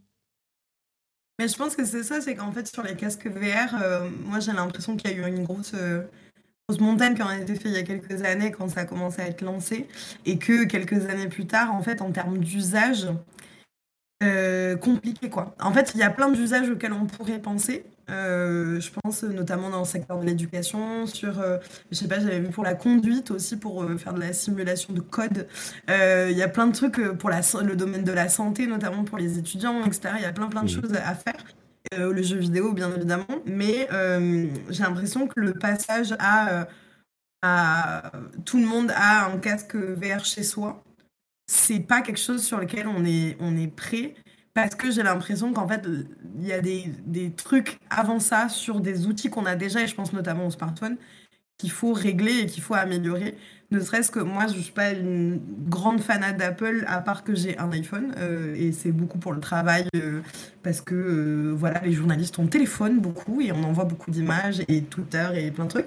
Mais ne serait-ce que, en fait, régler les problèmes de la batterie, régler les problèmes de l'obsolescence programmée, et je pense qu'en fait, pour... je pense qu'il y a plein d'autres problèmes à régler sur d'autres outils avant que tout le monde se dise Ah, je vais acheter un casque vert parce que j'en ai besoin. Mm. Parce que ça reste encore super rush et, euh, et, pas forcément très accessible aussi pour. Euh, c'est pas la priorité, ouais, peut-être. Mais, c'est intéressant parce que je comprends, j'entends ce que tu dis sur ce point, mais en même temps, euh, au, début de, de, ta, enfin, de ta phrase, de ce que tu disais, tu disais, ouais, mais il y a plein d'usages intéressants, genre dans l'éducation, dans, la, dans la médecine, etc. Et je me demande si Apple n'a pas la masse critique, justement, pour pouvoir déclencher ce genre d'usage et donner l'outil aux mmh. développeurs pour dire bah, essayez d'utiliser pour ci, pour ça et pour ça, ça pourrait pas euh, justement débloquer ce genre de choses. Après, évidemment, c'est pas avec le casque à 3000 dollars, c'est la version 2, la version 3 qui sera plus légère, plus machin, plus un peu moins horrible à porter que ça pourra donner quelque chose. Mais bon, écoutez, on verra déjà s'il le présente à la WWDC en juin. Euh, ça, ça reste la, la grande inconnue, même si certains semblent penser que ça sera le cas. Et s'ils ne la euh, présentent pas, là, tout à coup, on, on partira en, tu vois, en, live sur ils ont peur. Euh, alors que c'est comment, comment faire des choses sur du vide. Euh, bah écoute, pas du vide du tout, c'est ce qu'il y a au milieu du Pixel Fold, donc possiblement le téléphone qui va être présenté, dans une dizaine de jours à la Google I.O., un petit peu plus, une quinzaine de jours à la Google I.O. par Google, c'est le téléphone Pixel pliable qui coûterait le prix d'un Samsung Galaxy Fold, etc. Mais qui serait donc le téléphone pliable de Google avec des caractéristiques qu'on peut attendre d'un téléphone pliable, un, écran à l'extérieur et puis un grand écran à l'intérieur. il semble qu'il y ait toujours une marque sur la pliure du téléphone, donc ils n'ont pas complètement réglé ce problème, mais euh, ça, ça, il y avait plusieurs marques qui avaient déjà lancé des téléphones pliables, là ça reste qu'une rumeur, ça serait quand même significatif que Google, la marque, se lance là-dedans, même s'ils n'ont jamais vendu, c'est pas eux qui vendent le plus grand nombre de téléphones sur, euh, sur Android, euh, c'est quand même une étape significative pour les téléphones pliables, je pense. Oui, là aussi, problème de désirabilité et problème de, de, solution, enfin de, de, solution en quête de problème, c'est ça? Problème de problème, c'est un problème de problème. Euh, à propos de problème, tiens, on parlait d'éducation, euh, il y a eu un rapport assez intéressant sur les Chromebooks euh, et les problèmes que posent ces Chromebooks, parce que vous vous souvenez, il y a quelques années, on disait les Chromebooks, c'est génial, ça coûte pas cher, toutes les écoles sont d'équipe, machin. Et ben le problème, c'est que ils sont pas maintenus, et donc ils euh, sont plus assez puissants pour faire tourner, même si c'est qu'un navigateur, bah, ils font plus tourner les choses. Et puis surtout, ils sont pas réparables. Euh, et donc, trois ans après, il y en a une quantité inquiétante qui sont plus utilisables chez les écoles qui en ont acheté beaucoup. Et donc, ça se pose des problèmes de prix, d'une part, et de, euh, et de, de, de, merde, sustainability désolé, je lis les trucs en anglais, de d'écologie, d'écologie, voilà, voilà, de d'écologie, durabilité, enfin. durabilité, merci. Donc c'est quand même un, combo assez fou parce que poser des problèmes de coût et de durabilité en même temps, généralement c'est l'un ou l'autre. Genre t'achètes un truc pas, pas cher euh, et donc c'est pas très écolo, mais acheter un truc cher qui revient cher au final parce que tu dois les remplacer, qui en plus n'est pas écolo c'est un petit peu la déconfiture avec les, ah les Chromebooks, il semble. Un petit peu, c'est un rapport, hein, mais, mais quand même. non, mais puis en plus, pas ça, ils les, ont, ils les ont mis dans les mains des enfants, ce qui est quand même la dernière chose à faire si tu veux qu'une machine dure. Mmh. Je, là, ça, je, je, peux en témoigner parce que je suis le premier à avoir acheté euh, des, des, Chromebooks euh, pour, pour, deux, pour deux des miens euh, au moment du confinement ou un peu après. Alors, c'est vrai que c'était des machines chouettes, simples, sécurisées en plus. Et là, je, mmh. il faut reconnaître à, à Google d'avoir vraiment mis en place un système de contrôle parental euh, très, euh, très Pyongyang, en fait, mais efficace. Mmh. Euh, c'est-à-dire que voilà, c'est très drôle. Un jour, je vous raconterai peut-être. J'ai le droit à tout ce que mes enfants cherchent sur Google. Parce qu'ils ont accès à Google. Ils ne peuvent pas après cliquer sur un lien pour aller sur autre chose sans que je l'autorise, mais ils ont accès à Google. Un Google filtré, hein, quand même un peu. Mais enfin, non, j'ose pas, j'ose pas vous dire ce que ma fille de 7 ans cherchait sur Google. ne dis pas, ne dis pas, j'ai peur. Non, mais c'était Draco Malfoy sans chemise. Euh. Alors, euh, c'est là que je bénis mon adolescence euh, dans, le, hein, dans les années 2010 parce que je pouvais chercher ça sans contrôle parental. Parce que mes parents ne savaient pas ce que c'était un contrôle parental. Donc, elle peut avoir le panoptique des résultats sous Google Images, mais elle ne peut pas aller plus loin. Bref. Et, mais le problème, c'est quand même que ces enfants traitent ça comme si c'était un, un, fétu de paille. Tu, vois mmh. tu le retrouves en dessous des coussins, dans le lit, dans le machin. Donc, c'est vrai que ce pas des machines qui durent extrêmement longtemps. Elles sont pas mal faites. Elles sont, leur premier attrait, c'est quand même d'être simples et pas chères. Euh, après, elles sont pas plus réparables qu'un laptop euh, sympathique et très fin. Donc, euh, mmh. oui, c'est vrai qu'il y aurait moyen de faire des machines un peu plus réparables. Ça, un, un, Chromebook réparable ou upgradable, ce serait vachement bien. Sur ce, bah, ils sont tellement bon marché, je ne sais pas si on peut faire très bon marché et très réparable en même temps, mais peut-être. Hein. Mais c'est marrant. Tu peux faire 50 balles de plus et, tu vois, parce que là, la finesse n'est pas forcément un attrait indispensable. Enfin, il y a plein de choses sur lesquelles tu peux transiger tout à coup pendant le, stream Battle 4, justement, euh, il y avait une personne qui était là et quand on parlait des vieux ordinateurs, j'ai dit à un moment que j'avais eu un, vieux MacBook euh, et que j'en avais changé vers 2013-2014. Euh, et la personne auquel, à laquelle je l'avais donné, que, que je connaissais pas très bien, j'avais fait un appel, machin, je voulais pas le jeter, quoi, je voulais pas le, il valait pas grand chose, était dans la chatroom et m'a dit Ah oui, mais c'est moi qui l'ai chopé. C'était Sandrine, elle m'a dit Ah, c'est moi qui l'ai eu, je l'ai donné à mon, à mon mec euh, pour qu'il euh, programme, etc. il marche encore, là encore, il marche encore. C'était un Mac que j'avais acheté, donc sans doute, enfin quelques années avant, j'en sais rien, mais peut-être 2009, euh, quelque chose comme ça. Je l'ai abandonné lâchement en 2013-2014, peut-être 2014, peut-être 2015 même, et il marche encore. Donc ça fait 15 ans, j'étais surpris, quoi. Je me suis dit, bon, il va plus. Bah donc, bon, bref. les, les Chromebooks, c'est pas forcément la meilleure solution pour ces aspects. Savez-vous que Netflix va enfin dire au revoir à son business principal, non, son business d'origine, qui était l'envoi de DVD de location par enveloppe, par le ah. vrai mail? 25 ans après, c'est terminé. Euh, Il était temps. La fin d'une époque. La fin, exactement. Bon, nous, on l'a jamais eu. Hein, mais... si, si je vous dis Quickster, est-ce que vous savez ce que c'est? C'est un, un, nom d'application pas très discriminant, mais... Euh, non, c'est euh, le service, quand, quand euh, Reed Hastings, le CEO de, Netflix, a voulu séparer les deux business, streaming et envoi de DVD, il a voulu donc séparer pour que l'abonnement ne donne droit qu'à l'un ou l'autre. Euh, c'est très mal passé, mais la boîte qui devait faire l'envoi de DVD devait s'appeler Quickster, si je ne me trompe pas. Mais c'est pas ça qui est important. Moi, j'avais l'impression que c'est genre, ouais, c'était genre il y a 5-6 ans que ça s'est produit, ça. Non, non, c'était 2011 qu'il a tenté de diviser les deux business. 2011. C'est il y a 13 ans. Pas si longtemps. 12 hein. ans. C'est pas si longtemps que ça. Hein. C'est pas si longtemps que ça, ouais. Hmm.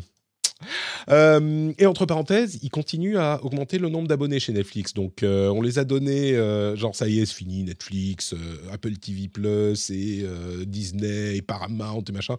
faut pas les enterrer tout de suite. Hein. une autre chose, Intel est en train d'arrêter la production de ses processeurs euh, Blockscale qui sont conçus pour miner du Bitcoin. Alors la chute du Bitcoin, etc., c'est euh, c'est un signe de plus. Euh, Nike est en train de lancer sa vente d'une collection de baskets virtuelles en NFT sur sa plateforme Point mon avis, d'ici 2-3 mois, il y a un petit euh, communiqué de presse très discret qui dit Netflix interrompt ses efforts dans le domaine des NFT. Ils ont été au bout de celle-là, hein, c'est tout à leur honneur. Mais, alors, je suis taquin avec les NFT et la crypto. Euh, les investissements dans le domaine du Web 3 ont chuté de 81% d'une année sur l'autre sur le premier trimestre 2023. Euh, et vous pourriez vous dire, mais 80%, ça y est, c'est fini, la crypto est morte, machin mine de rien, enfin, il y a deux manières d'approcher cette news, ça reste quand même 1,7 milliard d'investissements sur le seul premier trimestre de 2023. Donc, ok, c'est 80% de moins, et c'est pas rien. Donc, euh, bon, moi, je ne suis pas encore prêt à enterrer complètement, même si je me moque et je ris et je pense qu'il y a beaucoup de problèmes. Je suis pas complètement prêt à enterrer le, ni le Web3, ni les crypto-monnaies, ni tout ça. Euh, non, non. Bon, on verra, mais ça bouge encore. C'est une, c'est une nécessaire consolidation, tu vois ce que je veux dire. Au minimum, c'est une nécessaire. Si on est généreux, on voit ça comme ça. On peut penser que tout se casse la gueule, mais oui, il est tout à fait possible que ça soit consolidation, la fin du, du bordel, quoi. Euh, quoi d'autre, quoi d'autre? Alors, euh, Snapchat, j'ai vu euh, Ratatouille, mais on y arrive, on y arrive. Snapchat, Snapchat continue à croître. Là encore, ah. une boîte qu'on disait euh, morte ou presque. Il y a quelques années, ils ont commencé à tenter de remonter la pente et on franchement, moi, je ne leur, leur, pas, leur aurais pas donné grand-chose. Au-delà du fait qu'ils continuent à ajouter euh, des abonnés, des, utilisateurs mensuels plutôt, euh, on est autour, à peu près dans la même fourchette que Twitter, hein, autour de 300, 350 millions d'utilisateurs mensuels. Euh, au-delà de ça, ils ont réussi une force, un, truc incroyable qui est qu'ils ont 3 millions d'abonnés payants. 3 millions. Twitter, selon les estimations, on est à 120 000. 120 000 aujourd'hui. 3 millions, 3 millions, ça commence peut-être à devenir euh, des sous raisonnables. en tout cas, Snapchat, je suis sûr que ça leur fait pas de mal c'est encore populaire. Alors là, je me tourne vers notre spécialiste jeune. Euh, comment, enfin, sais pas comment ils ont fait, mais notre ambassadrice de la jeunesse. Ils sont, ils réussissent quand même euh, leur coup de manière assez incroyable euh, chez Snapchat. En fait, Snapchat, c'est assez marrant parce que depuis que je travaille sur les nouvelles technologies, Snapchat, c'est un peu toujours le, vilain petit canard un peu des, des social media que je traite. Alors qu'en fait, c'est vraiment, en tout cas en France, si on prend vraiment l'exemple que français, c'est l'application qui est l'une des plus populaires chez les jeunes. Là où, euh, moi j'ai eu Snapchat quand j'étais ado, mais je pense un ou deux ans, et à l'époque où c'était vraiment... Euh, euh, la qualité d'image n'était pas ouf et c'était vraiment pas très, enfin pas très ouf en fait Snapchat. Et là maintenant, c'est tous les ados ont Snapchat et il y a énormément de business sur Snapchat. Alors il y a du business illégal. Il y avait eu des super séries de certains médias, je pense à Street Press notamment sur euh, bah, les, les, euh, les, vendeurs de shit euh, sur Snap, mais il y a aussi des, des, commerces beaucoup plus légaux, genre tous les gens qui vendent de la pâtisserie sur Snapchat, c'est assez impressionnant. vraiment, il y a des, des, commerces de tiramisu et de gâteaux assez impressionnants. genre, tu commandes et tu te fais livrer ensuite. C'est des commerces locaux, bien sûr, mais. Ouais, c'est genre, euh, souvent, c'est des, des, des ados ou des jeunes adultes qui euh, aiment bien euh, genre, faire de la pâtisserie, ce genre de trucs. Mais tu commandes comment? Pardon. Du coup, comment tu fais pour payer concrètement? Tu peux passer par bah, Snapchat soit, tu, soit ça, c'est un peu en mode le bon coin, c'est-à-dire euh, tu te réunis à un endroit et tu donnes de l'argent. Je mmh. Euh, je crois pas qu'il y ait de système de paiement qui soit possible, euh, mmh. qui soit possible sur Snapchat. Mais en fait, Snapchat, c'est vraiment un, comment dire, un endroit très très populaire et notamment chez les jeunes parce qu'il y a énormément d'influenceurs, influenceuses qui sont dessus. Et en termes de marketing, ça a une image très très différente d'Instagram par exemple. C'est-à-dire que si on prend le seul exemple des influenceuses, par exemple, qu'on connaît le plus, euh, sur Instagram, il y a ce truc très marqué de, euh, de placement de produits. C'est très très clair en fait sur euh, quand on regarde une story Instagram d'influenceuse, quand il y a un placement de produit et quand il n'y en a pas. sur Snapchat, les barrières sont beaucoup plus floues. Et il y a, y, a, y, a, vraiment énormément de choses qui se passent sur ce réseau qui restent un petit peu à l'abri des regards. Parce que en France, en tout cas, c'est pas toutes les classes sociales qui l'utilisent aussi et euh, c'est pas les, forcément les mêmes euh, marqueurs sociodémographiques que pour d'autres réseaux sociaux. Par exemple, Snapchat, en fait, c'est un, un, réseau social qui est très très utilisé euh, en euh, cité, dans les milieux ruraux, etc. Beaucoup moins chez les ah CSP+, par exemple. Ah, c'est marrant, j'aurais pensé le contraire. Euh, en fait, Snapchat, ça reste un, un truc très, j'ai envie de dire, local, c'est-à-dire de, de quartier, de ville, de petites villes, mmh. de collèges, de lycées, etc. et donc, il y a vraiment un marqueur très local sur Snapchat et euh, où euh, il y a tout un lien avec la télé-réalité, avec les paris sportifs, avec certains sportifs, des joueurs de foot, etc. Mmh. Donc on y trouve du, du, assez hardcore sur Snapchat, mais aussi du, du, du, très bon et du très divertissant.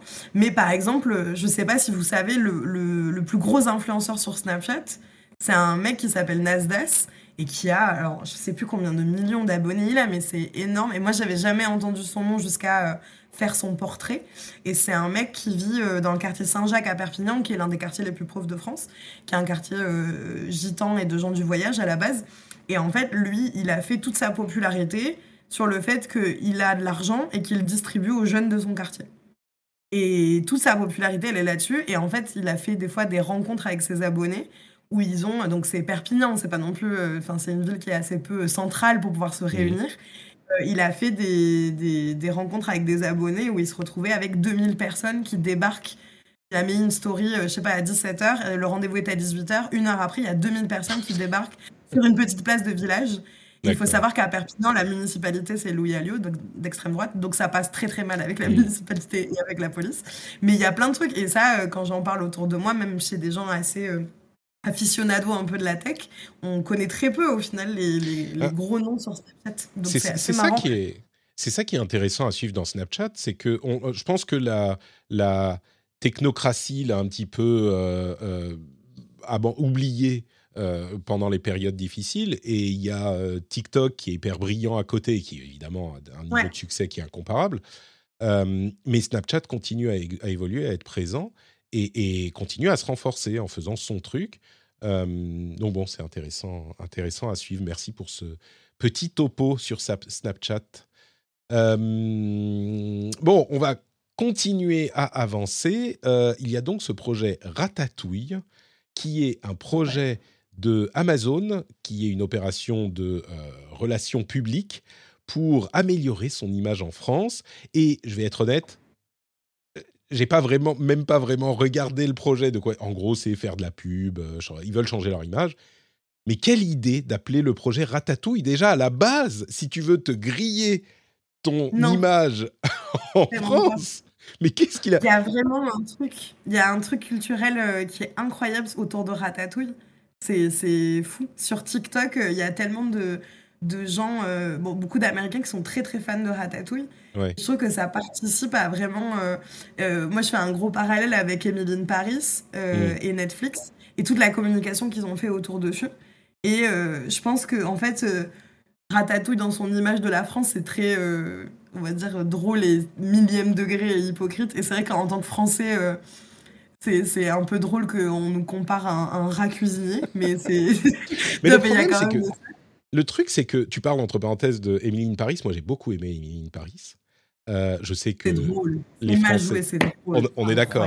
Et accessoirement, je trouve que l'image des Français, en particulier des Parisiens, est quand même assez juste, même si T'es d'accord avec moi, Pauline? Euh, Je crois qu'on va être les deux seuls. Un peu, euh, un peu mais dans une vision euh, très troisième arrondissement et neuvième. non, mais complètement, complètement. mais il y a quand même beaucoup de ça, quoi. Et puis, enfin, pas que le. Comment il s'appelle le, mec qui a les cheveux blancs là? Ah merde, Gilles, Jacques, je sais plus. Bref.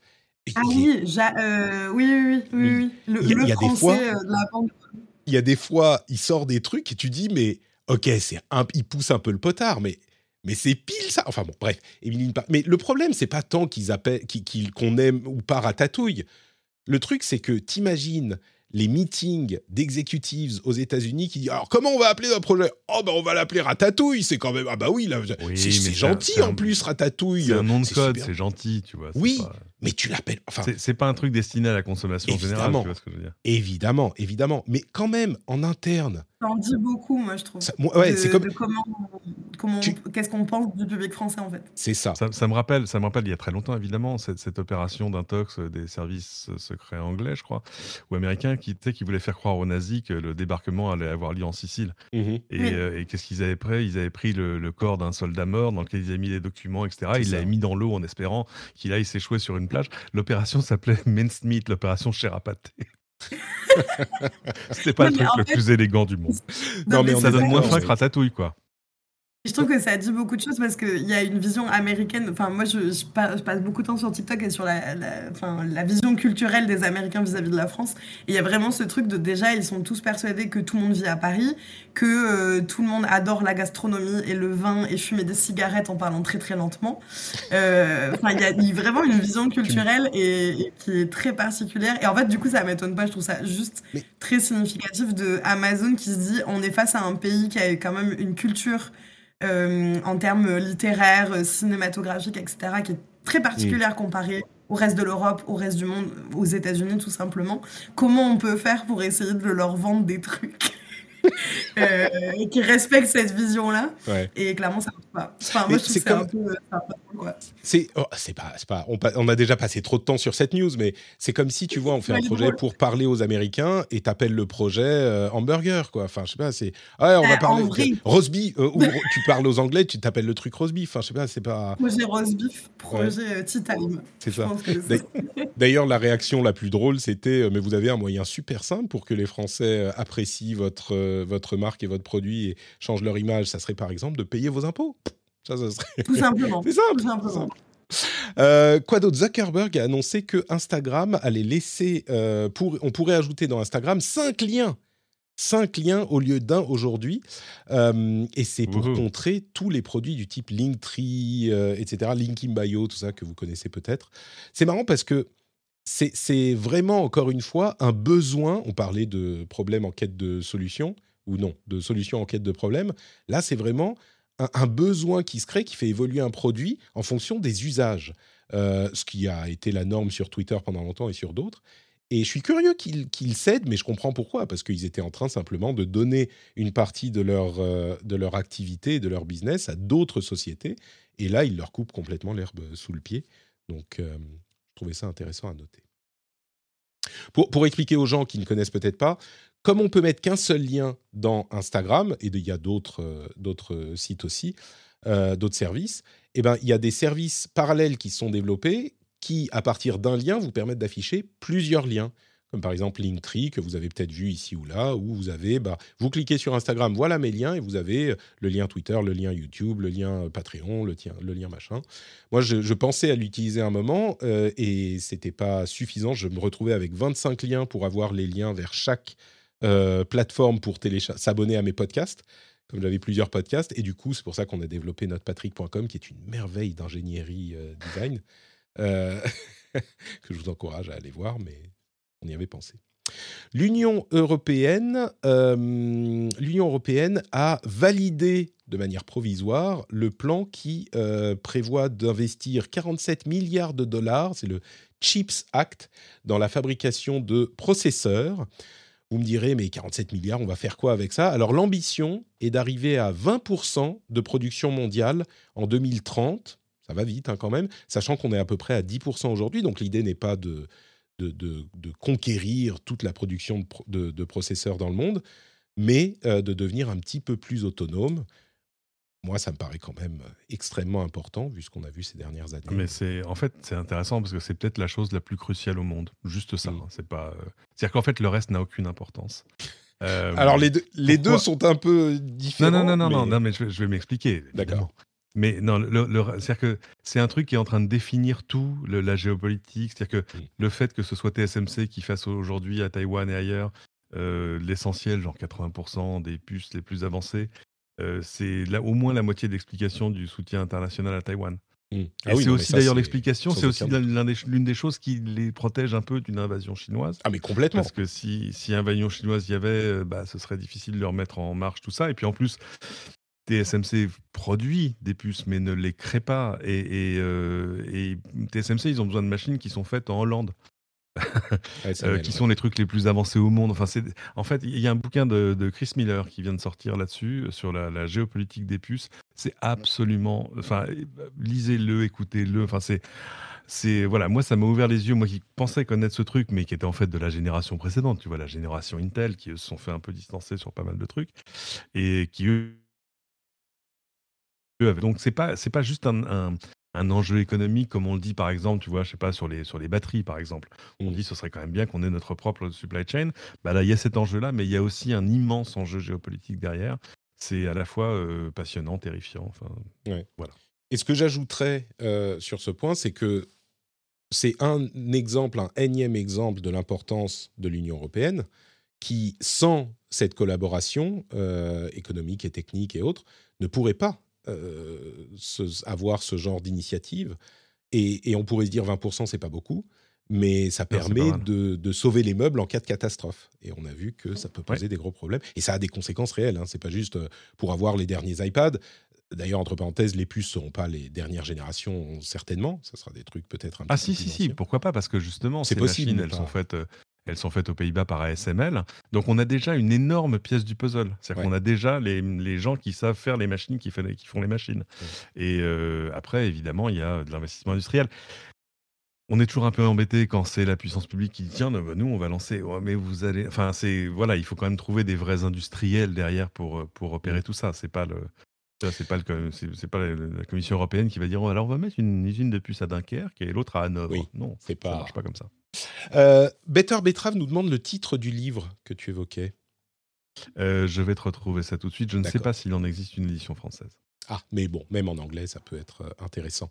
et puis, dernière chose que je voulais évoquer, c'est le fait que Biril dit qu'ils ont 20 millions d'utilisateurs mensuels actifs, contrairement à ce qu'on disait. Alors, c'était une analyse de. Je crois que c'était c'était pas Aptopia, mais bon, qui disait qu'ils en étaient à 6 millions euh, aujourd'hui. Et surtout, ils sont en train de changer leurs produits un petit peu. Ils permettent d'ajouter euh, trois photos par jour, etc. Donc, le produit, ce que je disais la semaine dernière, c'est que Biril, bah, ils étaient un petit peu statiques au niveau du produit et que forcément, à force, ça devenait un petit peu, euh, un petit peu rébarbatif. Et bah, ils font, ils sont conscients du truc, hein, évidemment. Ils font évoluer leurs produits. Je vois Pauline encore hocher de la tête. Oui, moi j'adore Biril. Enfin, je trouve que culturellement, Biril, c'est trop intéressant parce que pareil, c'est destiné aux ados. Et, culturellement, c'est marrant de voir comment on est passé de, de, de, certains réseaux sociaux, et notamment Instagram, où c'est très lissé, très contrôlé, etc. Et tout le but de Biril, c'est d'être authentique et de, de poster euh, sur l'instant. Et euh, je sais pas, je trouve que culturellement, c'est un truc hyper intéressant en termes de de réseaux sociaux, comment on évolue, comment on se présente dessus, etc. Et donc Biril, moi je l'ai personnellement, c'est très très drôle. Euh, voilà, c'est vraiment très rigolo, euh, j'aime beaucoup. donc je suis curieux de voir. Pardon. non, non, vas-y, j'ai fini. Je dis, je suis curieux de voir comment ils vont faire évoluer leurs produits, effectivement, sans perdre cet aspect hyper important d'authenticité. De... Donc à voir. T'as retrouvé le titre, Cédric? Oui. J'ai hésité entre Chips War et Cheap War. C'est Cheap War au, singulier. Euh, il y, a tout un sous-titre, mais vous cherchez Cheap War euh, Chris Miller. Euh, voilà, c'est juste. en fait, le, bouquin est très bien, mais c'est que ça, te fait mettre le doigt sur des choses que tu ne soupçonnais pas jusque-là, et puis des choses qui sont. C'est-à-dire que on est sur des technologies, on est en train de, pour aller où on est aujourd'hui sur les puces, on a en gros défié les lois de la physique. Moi, je me souviens a 10-12 ans, quand Intel disait, vous vous rendez compte que là, euh, on est en gros en train de dire pour réduire ça, il faut retirer euh, deux atomes sur les sept qu'on a ici. Enfin, c'était déjà, énorme. Et on a réussi à passer l'étape, la vague technologique suivante aujourd'hui, mais avec des machines euh, moi, tout à coup, j'ai qu'une envie, c'est d'aller euh, visiter ASML aux, Pays-Bas. Ces gens qui font et avec des choses. Mais là aussi, c'est génial. C'est des machines. il faut 250 000 composants pour les pour les produire. Donc, ça veut dire qu'il faut que ces composants soient assez fiables pour durer des décennies, parce que vu le nombre de composants, si le temps de panne moyen est en dessous de ça, elle va tomber en panne au bout de 4 minutes. bref, enfin, y a, voilà, tout ça pour produire des lasers qui sont plus chauds que la surface du Soleil. Enfin, je, voilà, c'est c'est ce truc te met un, un, grand vent quoi dans l'ensemble. C'est euh, c'est passionnant sur plein d'aspects, technologiques, géopolitiques et tout le reste. Merci à tous les deux pour, euh, bah, comme je le disais, hein, votre expertise et euh, vos avis sur tous ces sujets. C'était un excellent moment passé en votre compagnie, comme toujours, et pour les auditeurs aussi, je l'espère. Si vous voulez prolonger ces moments de plaisir, peut-être que vous voudriez retrouver nos intervenants sur Internet. Par exemple, Cédric, où peut-on te retrouver quand tu n'es pas dans le rendez-vous? Exactement, euh, Cédric euh, sur Twitter, que te dire. euh, euh mais bah, sans checkmark désormais. Et, cette semaine, un nouvel épisode des Doigts dans la prise va sortir. Donc écoutez-le, partagez-le, adorez-le. Adorez-le, très bien. Merci beaucoup Cédric. Pauline, où es-tu sur Internet? On peut me trouver sur Twitter principalement, Pauline Ferrari avec un un O, un zéro à la place du AU, Pauline Ferrari. Et sinon, on peut me trouver sur des sites d'information quand je publie des articles. Et donc euh, bientôt, on va avoir euh, un peu de Combini, et un peu de Le Monde et un peu de... On verra d'autres choses après.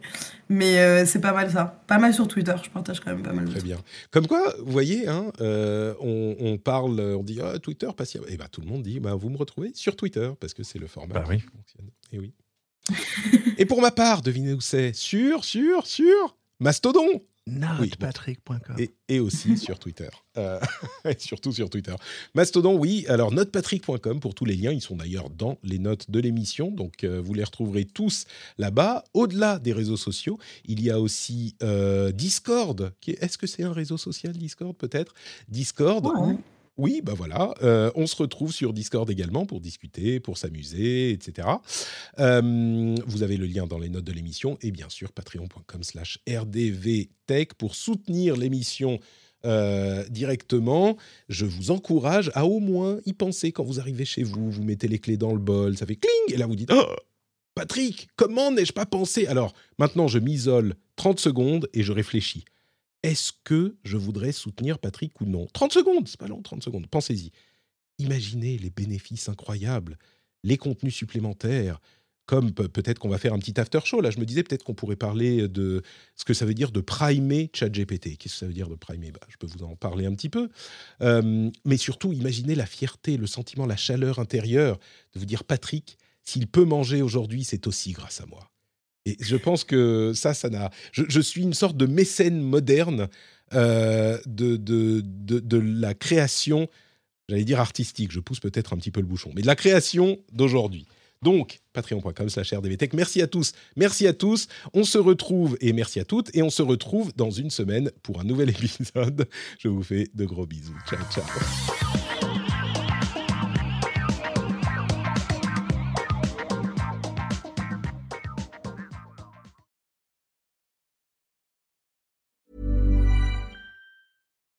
Botox Cosmetic, out of botulinum toxin A, FDA approved for over 20 years. So, talk to your specialist to see if Botox Cosmetic is right for you. For full prescribing information, including boxed warning, visit BotoxCosmetic.com or call 877-351-0300. Remember to ask for Botox Cosmetic by name. To see for yourself and learn more, visit BotoxCosmetic.com That's BotoxCosmetic.com.